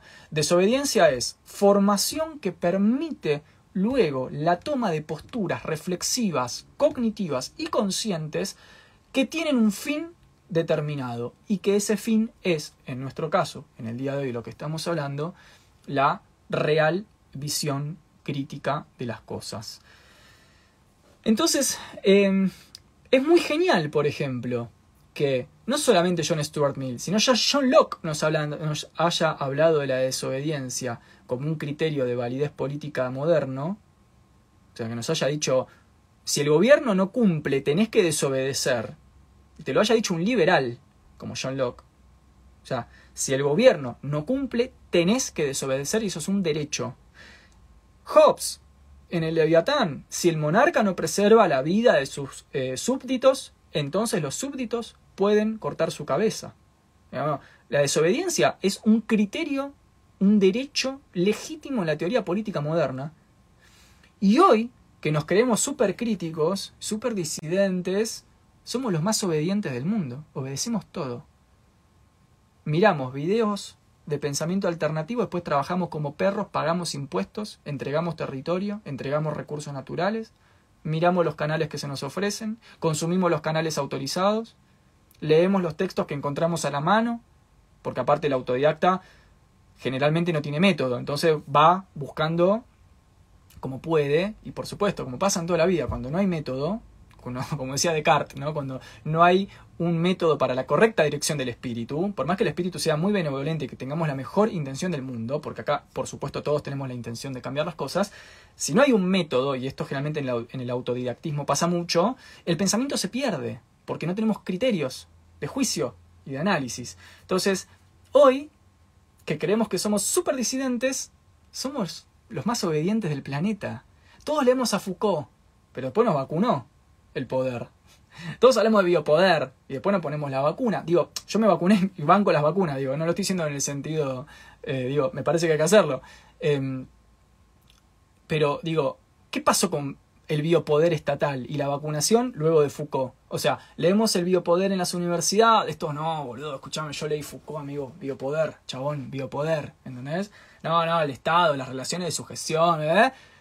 Y después te meten eh, lo que quieren en el alimento, te meten lo que quieren en el agua, te meten lo que quieren en el cuerpo, bajamos la cabeza, pagamos los impuestos, obedecemos lo que dicen los distintos eh, eh, oferentes de posiciones de hoy por hoy, nos creemos súper críticos porque leemos literatura liberal, o súper críticos porque leemos literatura marxista o porque leemos literatura nacionalista y son todas literaturas autorizadas, disponibles y gratuitas para que las masas consuma.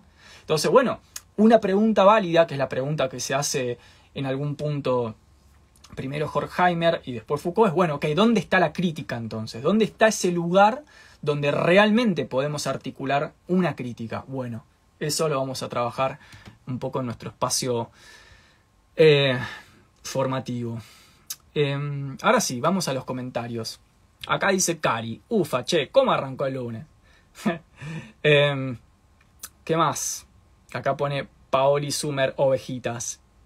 Eh, y acá dice el hilo presagio. ¿Y a vos te la metieron con la vacuna? Obvio, yo me di las tres dosis, chabón. Las tres. Y ahora estoy a punto de ser una herramienta soviética. Porque me di las tres. Seguramente van a apretar un botón eh, los soviéticos y van a levantar a todos los vacunados como una especie de zombies. de zombies eh, que van a entablar una batalla con el imperialismo occidental. Bien. ¿Cómo? Esta es una buena pregunta. Esta sí es una verdadera pregunta. Dice, che, pará, pará, pará, pará, momento, stop. ¿Vieron que ¿Vieron lo que pasó con la hija de Alexander Dugin? No sé si vieron eso. O sea, eh, a ver, yo quisiera ser explícito en esto. Me voy a arreglar un poco el pedo porque ya parezco un lunático. Es que cuando me pinta así la verborragia filosófica, me pongo así. Se me despeina. Perdón, yo cuando digo que vamos al apocalipsis es porque vamos al apocalipsis. O sea, acaban de matar a la hija del filósofo asesor de, de Putin, de Dugin. Eh, le metieron una bomba en el auto. ¿Entendés? Eh, o sea, ¿esto qué significa? Para empezar, no sé si han leído la obra de, Alexander Dugin, un euroasiático eh, fundador de un partido, partido bolchevique, no me acuerdo cuál, filósofo, asesor directo de, de Putin. Yo siempre pienso, o sea, un genio, el chabón es un genio. Yo no comparto su ideología, no comparto la, lectura bolchevique de la política, pero indiscutiblemente es un genio el tipo, o sea, es muy brillante. Eh, esto es algo que también vamos a ver en, el, en nuestro espacio de teoría crítica. Em, que algo no nos guste no significa que no sea brillante. Hay cosas muy brillantes eh, que no nos gustan y son brillantes igual. ¿No? Pero bueno, lo que pensaba es, fíjense las diferencias, ¿no? O sea, este chabón hiperbrillante es el, filósofo asesor de Putin. y fíjense cuáles son los filósofos asesores acá en Argentina de nuestros gobernantes de turno y los anteriores también, O sea, fíjense las diferencias después, ustedes saquen sus propias conclusiones. Entre, el gobierno de ahora y el anterior, ¿cuáles fueron los filósofos asesores y, y que, digamos, van remando para construir hegemonía y opinión pública, ¿no? Fíjense las diferencias. Pero bueno, cuestión que este chabón... Mm, le mataron a la hija ayer. ¿Saben lo que va a pasar? O sea, se viene una re jodida. Porque, pues rusos, o sea, no se van a quedar tranquilos los tipos. O sea, van a decir, ¡eh! Ustedes, eh, ¡Pum! Botón, vuela un misil. Al carajo. Mientras nosotros leemos a Derrida. No, mm, la deconstrucción, la deconstrucción, los misiles volando por arriba. No, sí, claro, ah, mm, acá dice Judith Patre, mientras vuelan los misiles, ¿no? De un lado al otro. No, sí, porque mi doctorado en, en algo que no le importa a nadie dice que. Bueno, Así está la cuestión. Bueno, en fin, a lo que iba con esto es que es una muy buena pregunta la que hizo la, eh, la persona ahí de recién en el chat. ¿Cómo tener método siendo autodidacta? Es una gran pregunta. Gran pregunta. Porque prácticamente hay una sola respuesta. Y es que es imposible. Eh, Nahuel, ¿cómo que es imposible? A mí me re gusta estudiar solo, yo aprendo. Sí, sí, sí, sí. A ver, ¿Yo puedo aprender artes marciales solo? No sé qué responderían ustedes, yo creo que no. ¿Yo puedo aprender solo a volar un avión? ¿Puedo aprender solo a, no sé, eh, hacer arte? Bueno, quizás que sí, no sé. No sé si los ejemplos son adecuados y felices tampoco. Pero el tema con el autodidactismo y la adquisición del método es que el ser humano necesita inevitablemente referencias para aprender y desarrollar una metodología. Ahora, uno puede discutir las referencias sin duda. Yo puedo buscar mis referencias en una universidad o puedo buscar mis referencias en un maestro que me enseñe. Ahora, no puedo buscar las referencias en mí mismo si soy ignorante. De la misma por la misma razón que no me puedo psicoanalizar a mí mismo, o por la misma razón que no me puedo levantar a mí mismo de la remera. No me puedo levantar a mí mismo. Necesito que alguien me levante. No me puedo psicoanalizar a mí mismo. Necesito que alguien me psicoanalice. No puedo aprender artes marciales por mí mismo, necesito que a un maestro me enseñe, o no puedo, no sé, X, aprender filosofía por mí mismo, necesito ir a alguien que me enseñe filosofía. Entonces, esto es una cuestión de forma y contenido y también tiene que ver con cómo está entramada nuestra subjetividad, es decir, los mecanismos nociológicos del ser humano que hacen posible la adquisición de conocimiento certero. Queremos decir con esto que solos no podemos, porque cuando la mente carece de método, no puede desarrollar un método, porque uno de los principios para desarrollar método es tener método. o sea, yo puedo desarrollar método cuando ya tengo principios metodológicos. De la misma, por la misma razón que yo puedo construir una casa cuando tengo paredes. Entonces, con el autodidactismo pasa que en realidad la ilusión del autodidacta es que puede aprender solo. Y el autodidacta necesita referencias como cualquier otra persona. Lo que yo sí creo es que esas referencias no son necesariamente la universidad. De hecho, hasta diría que es bastante discutible la universidad. Pero necesito maestro, un líder, un tutor, un mentor, un especialista, alguien que lo guíe. Solo se va a perder en un pantano del pensamiento, no va a tener el criterio con el cual evaluar si lo que está aprendiendo es correcto y lo está aprendiendo de la manera correcta. Es lo mismo que hablábamos antes. Sin criterio no puedo yo tener criterio, porque no tengo el criterio para juzgar mi criterio. Eso es lo que trabaja Kant en la crítica a la razón pura, por supuesto. No estoy diciendo nada que no esté en los textos kantianos. Em, bien, acá dice, lo gracioso es que hablas como si fueras sabio. No, yo no hablo como si fuera sabio. ¿Quién dijo que hablo como si fuera sabio? Y a veces decís que sos filósofo y sos solo un profesor de filosofía. Yo siempre digo soy un profesor de filosofía. Esta persona ni siquiera se conecta a los vivos seguidos. Con pretensiones de que no está mal, es solo muy tierno, a mí me encanta. Bueno, no entendí. ¿Qué más? Em, entonces, dice acá Jesse, ¿el humano es sectario por naturaleza? Es una muy buena pregunta para un antropólogo esa. Yo no me atrevería a responder. Me parece que no está en mi dominio responder si es sectario por naturaleza. Sí me parece que por naturaleza, como dice Aristóteles, es un animal político. O sea, tiende a agruparse. De eso no hay duda. Eh, ahora, el concepto de grupo y el concepto de secta eh, son cosas distintas, porque el concepto de secta en realidad lo que presupone es la respuesta homogénea de un grupo de personas a una serie de principios cardinales que todas respetan por igual. Y yo no sé si el humano es sectario en ese sentido? Me parece es una buena pregunta para un antropólogo. Después dice acá mm, Tincho, Tincho, ¿no? Con el aprendizaje interdisciplinar, ¿ocurre lo mismo? No, no necesariamente, porque en el aprendizaje interdisciplinar lo que ocurre es que son distintos especialistas de distintos campos orbitando sobre ejes comunes que se establecen por referencia a los pares, o sea, por corrección por pares. Por ejemplo, yo en la universidad doy clases y también en el terciario. Eh, con pareja pedagógica y la elaboración de los programas es una elaboración interdisciplinar o transdisciplinar que tampoco es lo mismo. Pero bueno, entendemos lo que estamos hablando. Ahora, en la medida que hay eh, una serie de, consensos y de ejes transversales comunes legitimados por pares, especialistas en los respectivos campos, entonces uno puede tener referencias. El problema acá siempre es la referencia, nada más que eso, ¿eh? no estamos hablando de otra cosa. Acá dice Francis Fallen, ¿usar un método no es recurrir a algo hegemónico? No, no es recurrir a algo hegemónico necesariamente. Hay métodos hegemónicos y métodos verdaderamente contrahegemónicos, es decir, métodos que son una real posición contrahegemónica y no una falsa posición contrahegemónica como suele ocurrir cuando eh, creemos estar siendo contrahegemónicos y en realidad somos hegemónicos. ¿Por qué? Esto que estamos diciendo ahora. Porque cuando hablamos de un método, estamos hablando de una em, cuestión de nociología. No estamos todavía dentro del campo de la construcción de la opinión pública o del contenido, que es donde se dirimen categorías como hegemonía y contrahegemonía. O sea, el hablar de métodos hablar de formas de la mente, o de subjetividad, o de nociología, o de cómo nuestra mente es capaz de formar conceptos. Esa capacidad que tiene la mente de formar conceptos son mecanismos que operan eh, dentro de nuestra subjetividad. Kant es el primero en detectar esos, esos mecanismos desde una perspectiva trascendental.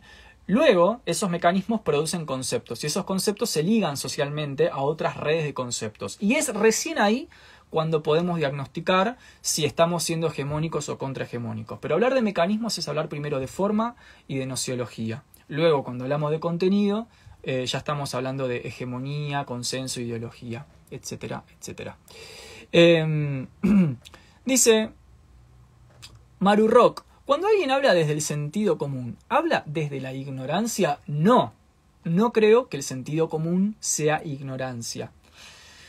De hecho, creer que el sentido común es ignorante es una posición muy elitista que yo no comparto. Yo tengo una visión muy política y muy popular de, la potencia eh, del pensamiento y la acción de un pueblo. Los pueblos han sido profundamente sabios y han sido profundamente responsables en sus acciones para luchar contra las injusticias. El tema es no el sentido común, como dice Descartes, ¿no? El, sentido común es la cosa mejor repartida del mundo. Cuando Descartes dice que el sentido común es la cosa mejor repartida del mundo, lo dice positivamente. De hecho, Descartes dice explícitamente que antes de desarrollar eh, el método que él está desarrollando, el método para la ciencia, inserte ahí todo otro debate sobre qué es la ciencia, eh, dice que hay que seguir las costumbres y las tradiciones, que es lo que el pueblo conoce y que es lo verdadero para el pueblo. Yo creo que el problema no es que el sentido común sea ignorante, yo creo que el sentido común está contaminado por ignorancia, que no es lo mismo. El sentido común depurado de la manipulación, la ignorancia y la confusión social es muy poderoso. Y ese es lo que a mí me interesa apuntar, a ese sentido común, a lo que queda, de alguna forma, cuando es depurado de la confusión, la rumbe, eh, el manejo de la comunicación, la toma de la percepción. Eso me parece que es profundamente sabio y es lo que ha levantado a los pueblos. ¿sí? Bien, acá dice Carlos, amigo, te pusieron algo en el cuerpo con la vacuna. Bueno, buenísimo, Carlos. Seguro que sí, porque me clavaron un pinche en el brazo, así que algo me habrán metido, seguro que sí. Como con cualquier otra vacuna, ¿no? Como cuando me doy las otras 15 vacunas del programa oficial de vacunación. Em, bien. Eh, ah, espera que. Acá dice. Geu Carmona, ¿qué ideologías conoces que son realmente disruptivas contra hegemonía en nuestra actualidad? ¿Tienen que tener una base política? Bueno, esa respuesta la vamos a trabajar en, la actividad de teoría crítica. Justamente esas son las preguntas profundas que vamos a, estar elaborando en el curso. Acá dice em, JPGR, pero es heurístico, entonces es un mecanismo de supervivencia y no de progreso. No, me parece que hay una confusión ahí en los términos heurísticos. o sea, hablar de algo heurístico remite sencillamente a un mecanismo de búsqueda. La heurística es un mecanismo de búsqueda dentro de, por ejemplo, cuando ustedes abren un PDF y le ponen a la lupita y buscan una palabra, para que el PDF les entregue la palabra que están buscando, hace una heurística, hace una búsqueda. No entiendo qué tiene que ver eso con supervivencia y progreso. Eh... Ay, esperen que se me va para abajo. Ahí está. Ajá. Eh, licenciado Bianchi dice, eh, con el tema del inconsciente colectivo, ¿tomaste algunas referencias de Jung? ¿De Jung? Sí, tomé Jung, pero también tomé Castoriadis, Tomo Benjamin, tomo Adorno, tomo René Guénon, tomo Gershom Scholem, tomo Mircea Eliade, tomo Jean Baudrillard, tomo cosas de Bourdieu, mm, algunas cosas de, Freud, algunas cosas de Le Bon, eh, ¿qué más? Tomo cosas de Simmel, tomo algunas cosas de fenomenología, como que trato de darle bastantes herramientas. Em, ¿Qué más? ¿Qué más?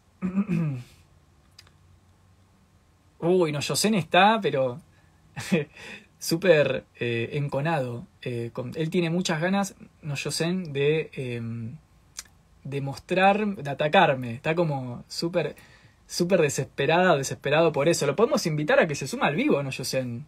Así dice lo que piensa adelante de ustedes. Yo no tengo ningún problema. Es más, si no te gusta, no yo sé lo que estoy diciendo, te puedes ir, ni siquiera te invitamos a que estés acá. No sé ni qué hace acá una persona que le gusta eh, criticar. Bien. Acá dice, ¿eh? ¿qué más? Se me van pasando los mensajitos. Ay, esperen que... Uy, ahora están todos los antivacunas saltando. Ay, gente, por Dios. Vayan a quejarse con eso de no sé qué... Yo, a ver, yo tengo cara de... Es como que debo tener cara de ministro de salud, de gobernante, no sé, debo no sé qué es lo, o sea, vayan a quejarse con, con la gente que corresponde, yo qué sé. Em, en fin, esperen que vamos a bloquear a Carlos. Pues ya cuando son irrespetuosos y maduros, lo sacamos eh, directamente. Así que a Carlito lo vamos a sacar por boludo. Eh, y después a los próximos boludos también lo, lo, vamos a ir sacando. Bueno, en fin, a eso lo, los podemos invitar. Eh, Vieron que la característica universal del boludo es que es como es medio troll del chat. No es que el chabón da la cara, se suma un debate, estudia, ¿no? Aparece en los medios, plantea. No, es como que es siempre troll de chat. Es como un lugar de seguridad del boludo.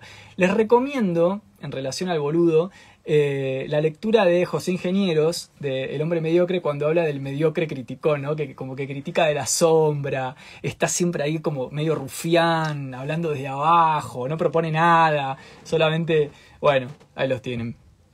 Eh, a ver, ¿qué más?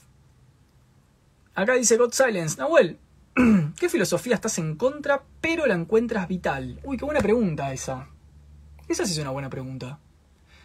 ¿De qué, filosofía estás en contra pero la encuentro vital? Mm. Me, mató esa pregunta, ¿eh? Muy buena. Nunca me la hice. ¿Qué filosofía estoy en contra pero la encuentro vital? Creo que es una de las mejores preguntas que me han hecho mucho tiempo. Me pasa algo raro con Nietzsche. Me pasa que a ver, es una buena pregunta porque me parece que, hay que ponerla en contexto. Me pasa con el existencialismo en general. O con, o, digamos, Nietzsche, bueno, no es un existencialista, pero digamos, me pasa con la, con la tradición vitalista, por ejemplo, nietzscheana, o con lo que después es el existencialismo de corte moderno contemporáneo, no sé, Cioran, Camus, em, algunas cosas de Heidegger, Kierkegaard, por ejemplo. Más o menos, igual Kierkegaard, respect a Kierkegaard, muy grosso. Pero em, me parece más grosso que Nietzsche, de hecho. Pero bueno, no importa, son gustos. Me parece, me, pasa con esta tradición que eh, me resulta fundamental, o sea, creo que todo ser humano tiene que en algún punto de la vida leer y absorber a, Nietzsche, absorber el romanticismo, absorber el existencialismo, me parece que es vital en el sentido de que en algún punto de nuestras vidas nos ayudan, son autores que nos ayudan a demoler estructuras preconcebidas, estructuras precreadas o heredadas. Ojo que no todo lo heredado es falso o indeseable. Eso también lo vamos a trabajar mucho en el curso. Tenemos la falsa idea de que lo que es heredado de lo que, digamos, de lo que viene en términos sociales es falso o indeseable y eso no es así. Eso es una gran mentira. No es así. Hay cosas que son falsas o indeseables y hay cosas que son verdaderas y deseables. Todo viene en la misma herencia cultural. O sea, no es real que todo lo que recibimos en términos culturales y sociales es algo que tenemos que descartar. Porque de hecho, si hiciéramos eso, nos quedamos en el vacuum, en la nada. O sea, ¿qué hago después de eso?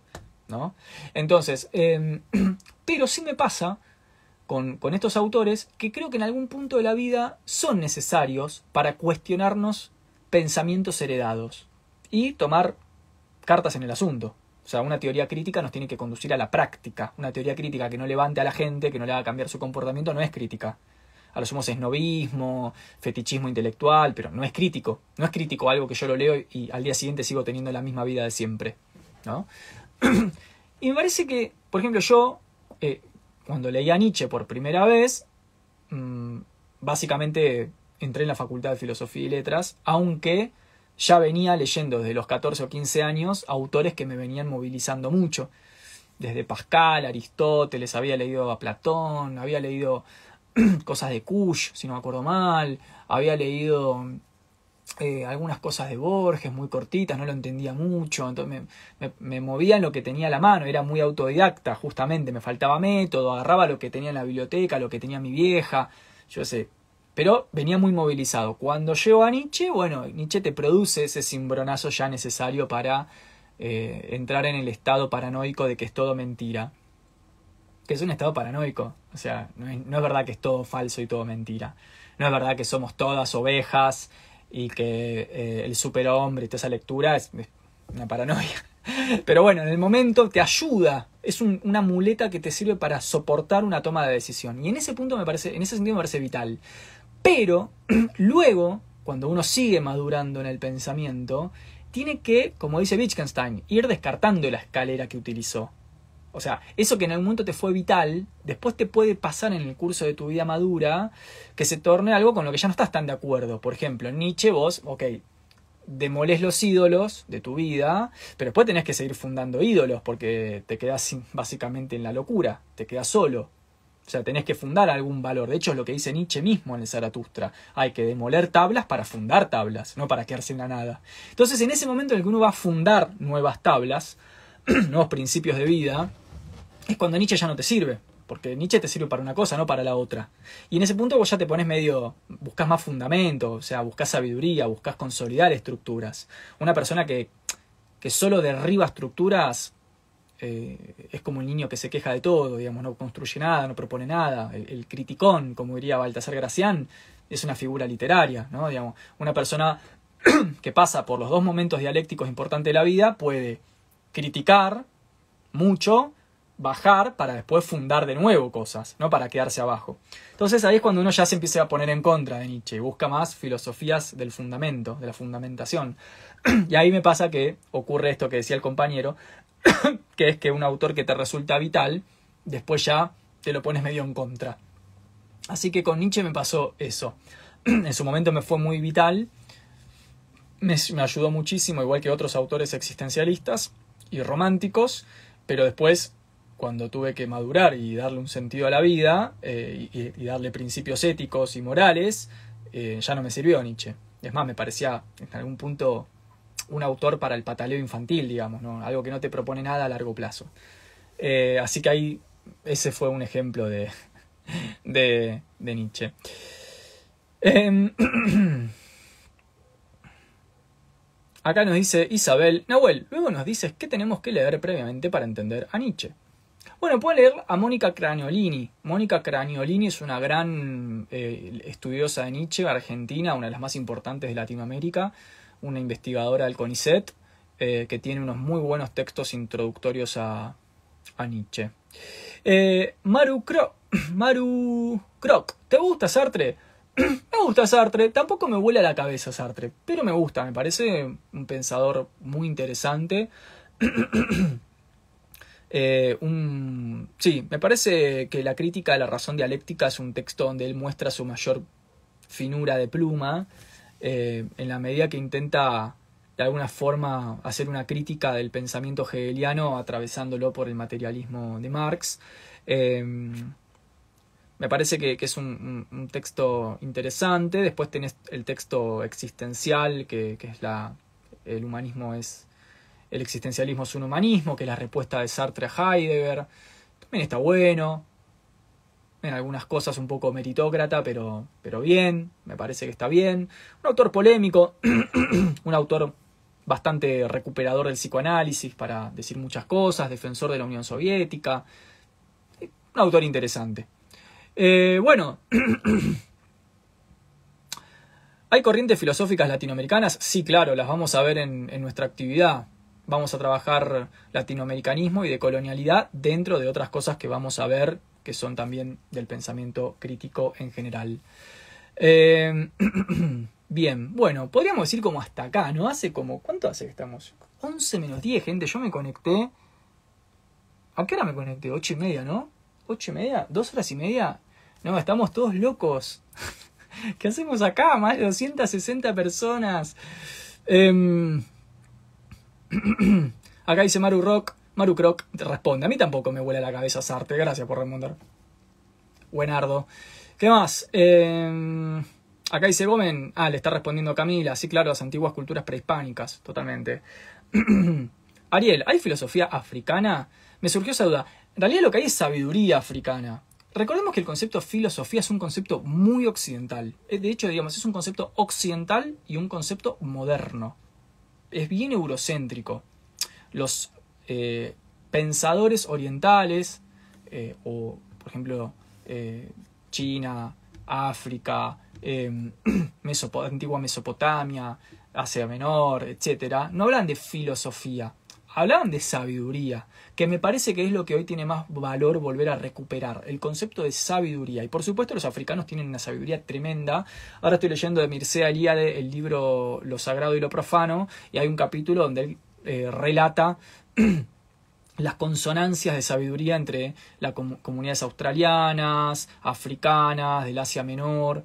Así que sí, por supuesto, pasa que yo las desconozco, no me puedo pronunciar sobre algo que no conozco, porque justamente mi posición crítica consiste en no hablar de aquello que no sé, o sea, de no hablar al pedo.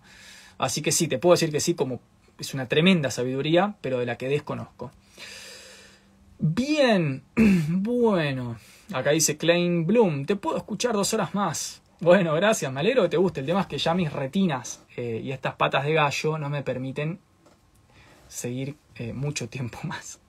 Acá dice Joe, ¿conoces al filósofo William Craig? ¿Qué pensás de sus teorías sobre la razón? No lo he leído William Craig, así que no.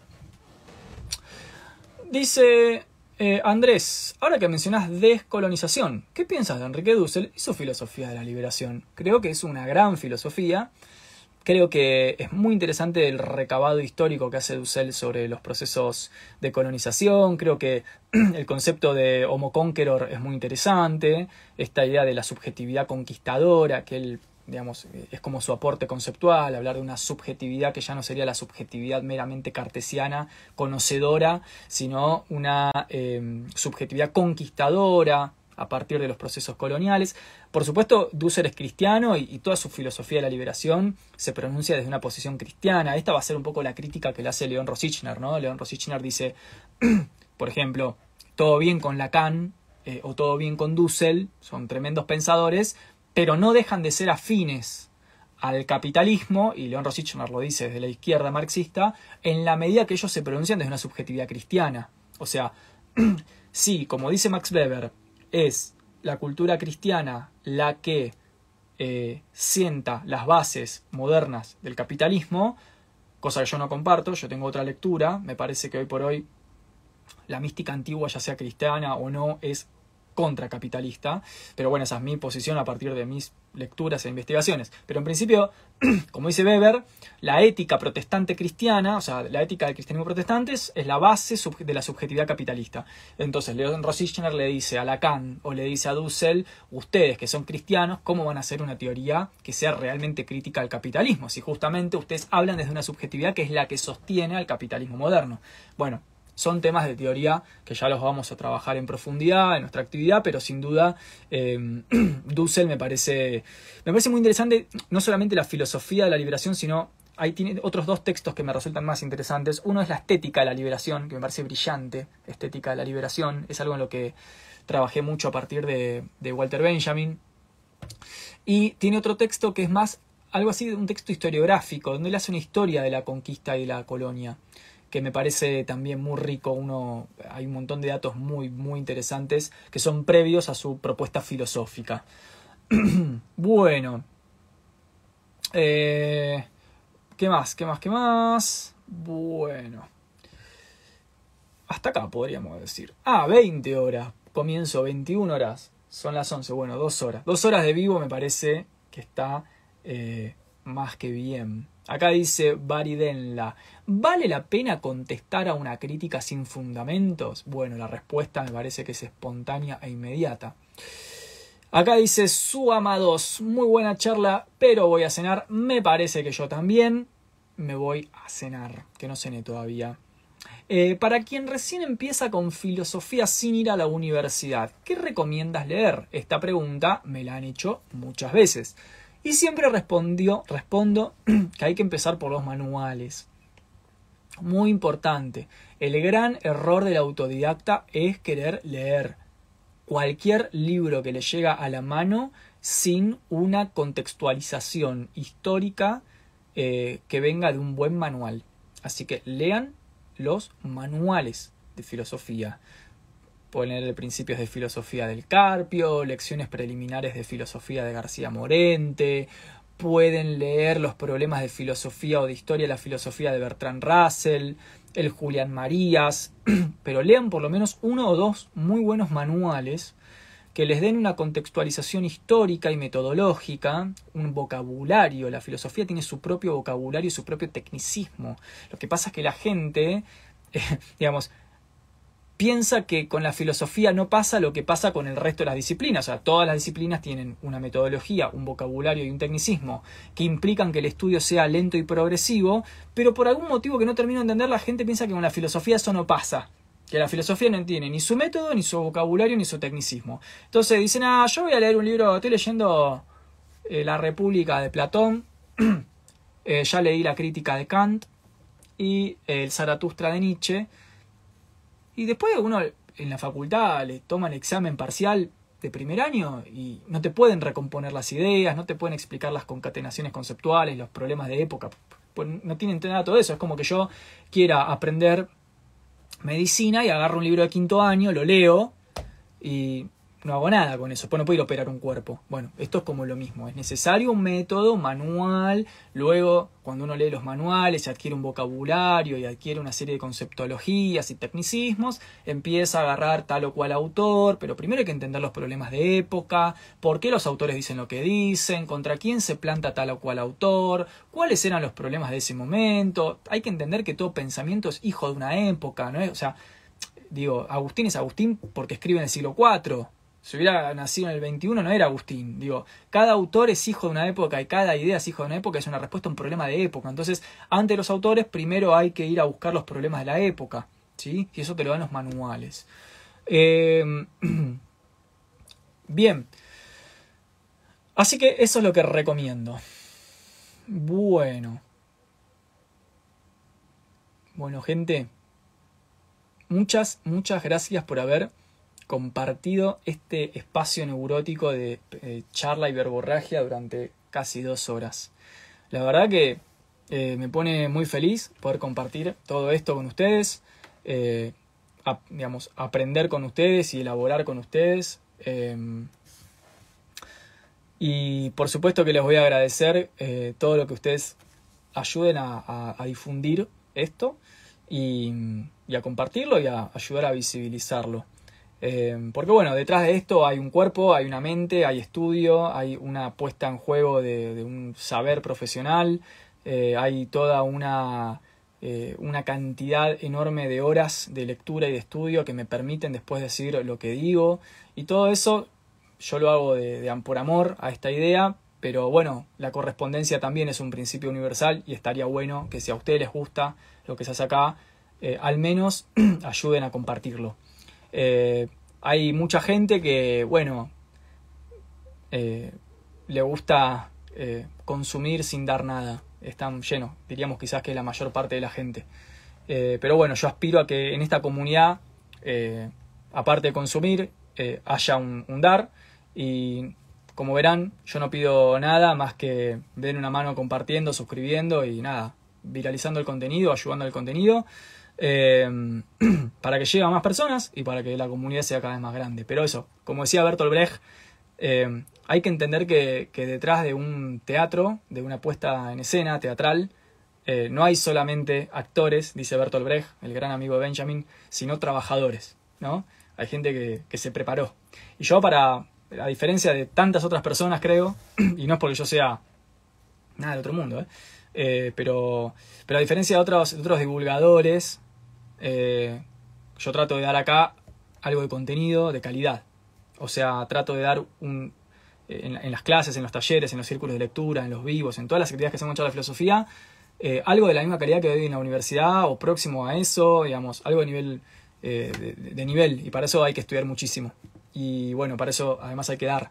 Y está bueno que cuando uno da del otro lado haya ida y vuelta, haya correspondencia. Si no, es un gesto bastante egoísta el consumo del contenido, ¿no? Eh, es desconocer que del otro lado hay, preparación. Así, así que bueno, eh, los invito a compartir y los invito a que se sumen. Recuerden, círculo de lectura, libre abierto y gratuito, que empieza ahora el 4 de septiembre. Vamos a estar leyendo o Miguel de Unamuno, o Fernando Pessoa, o Simon Bale. Y curso de teoría crítica, nueve encuentros, arrancan una semana y media, Va a haber uno presencial en Bariloche y una, uno virtual, una versión virtual por Zoom. bueno, queda grabado, ya saben, un montón de gente está acá conectada, ya hizo un montón de actividades conmigo, así que ya saben que queda grabado, queda disponible, pueden ver los videos cuando quieran, les doy el material, etcétera, etcétera, etcétera. Les mando un abrazo grande, muy buenas noches, que estén muy bien y cuídense, cuidémonos y no permitamos que nos dividan tanto. Hay intereses, sobre todo en esta época, intereses muy marcados en dividirnos, en separarnos, en impulsarnos a la agresividad entre nosotros, en nombre de la batalla cultural, en nombre de una verdad que no la tiene nadie, en nombre de una verdad que no está en ningún lado, en nombre de un debate boludo que no le importa a nadie, pero en el que nosotros nos metemos y nos enroscamos y lo consumimos y le damos el gusto a la hegemonía. Entonces recuerden que en términos hegemonía no hay ni buenos ni malos, ni santos ni profanos, ni más allá del bien y del mal. Lo único que hay es gente que piensa que hace debates con otra gente, mientras nos vuelan los misiles por arriba de la cabeza. Así que cuídense y nos vemos en la semana. Que estén muy bien.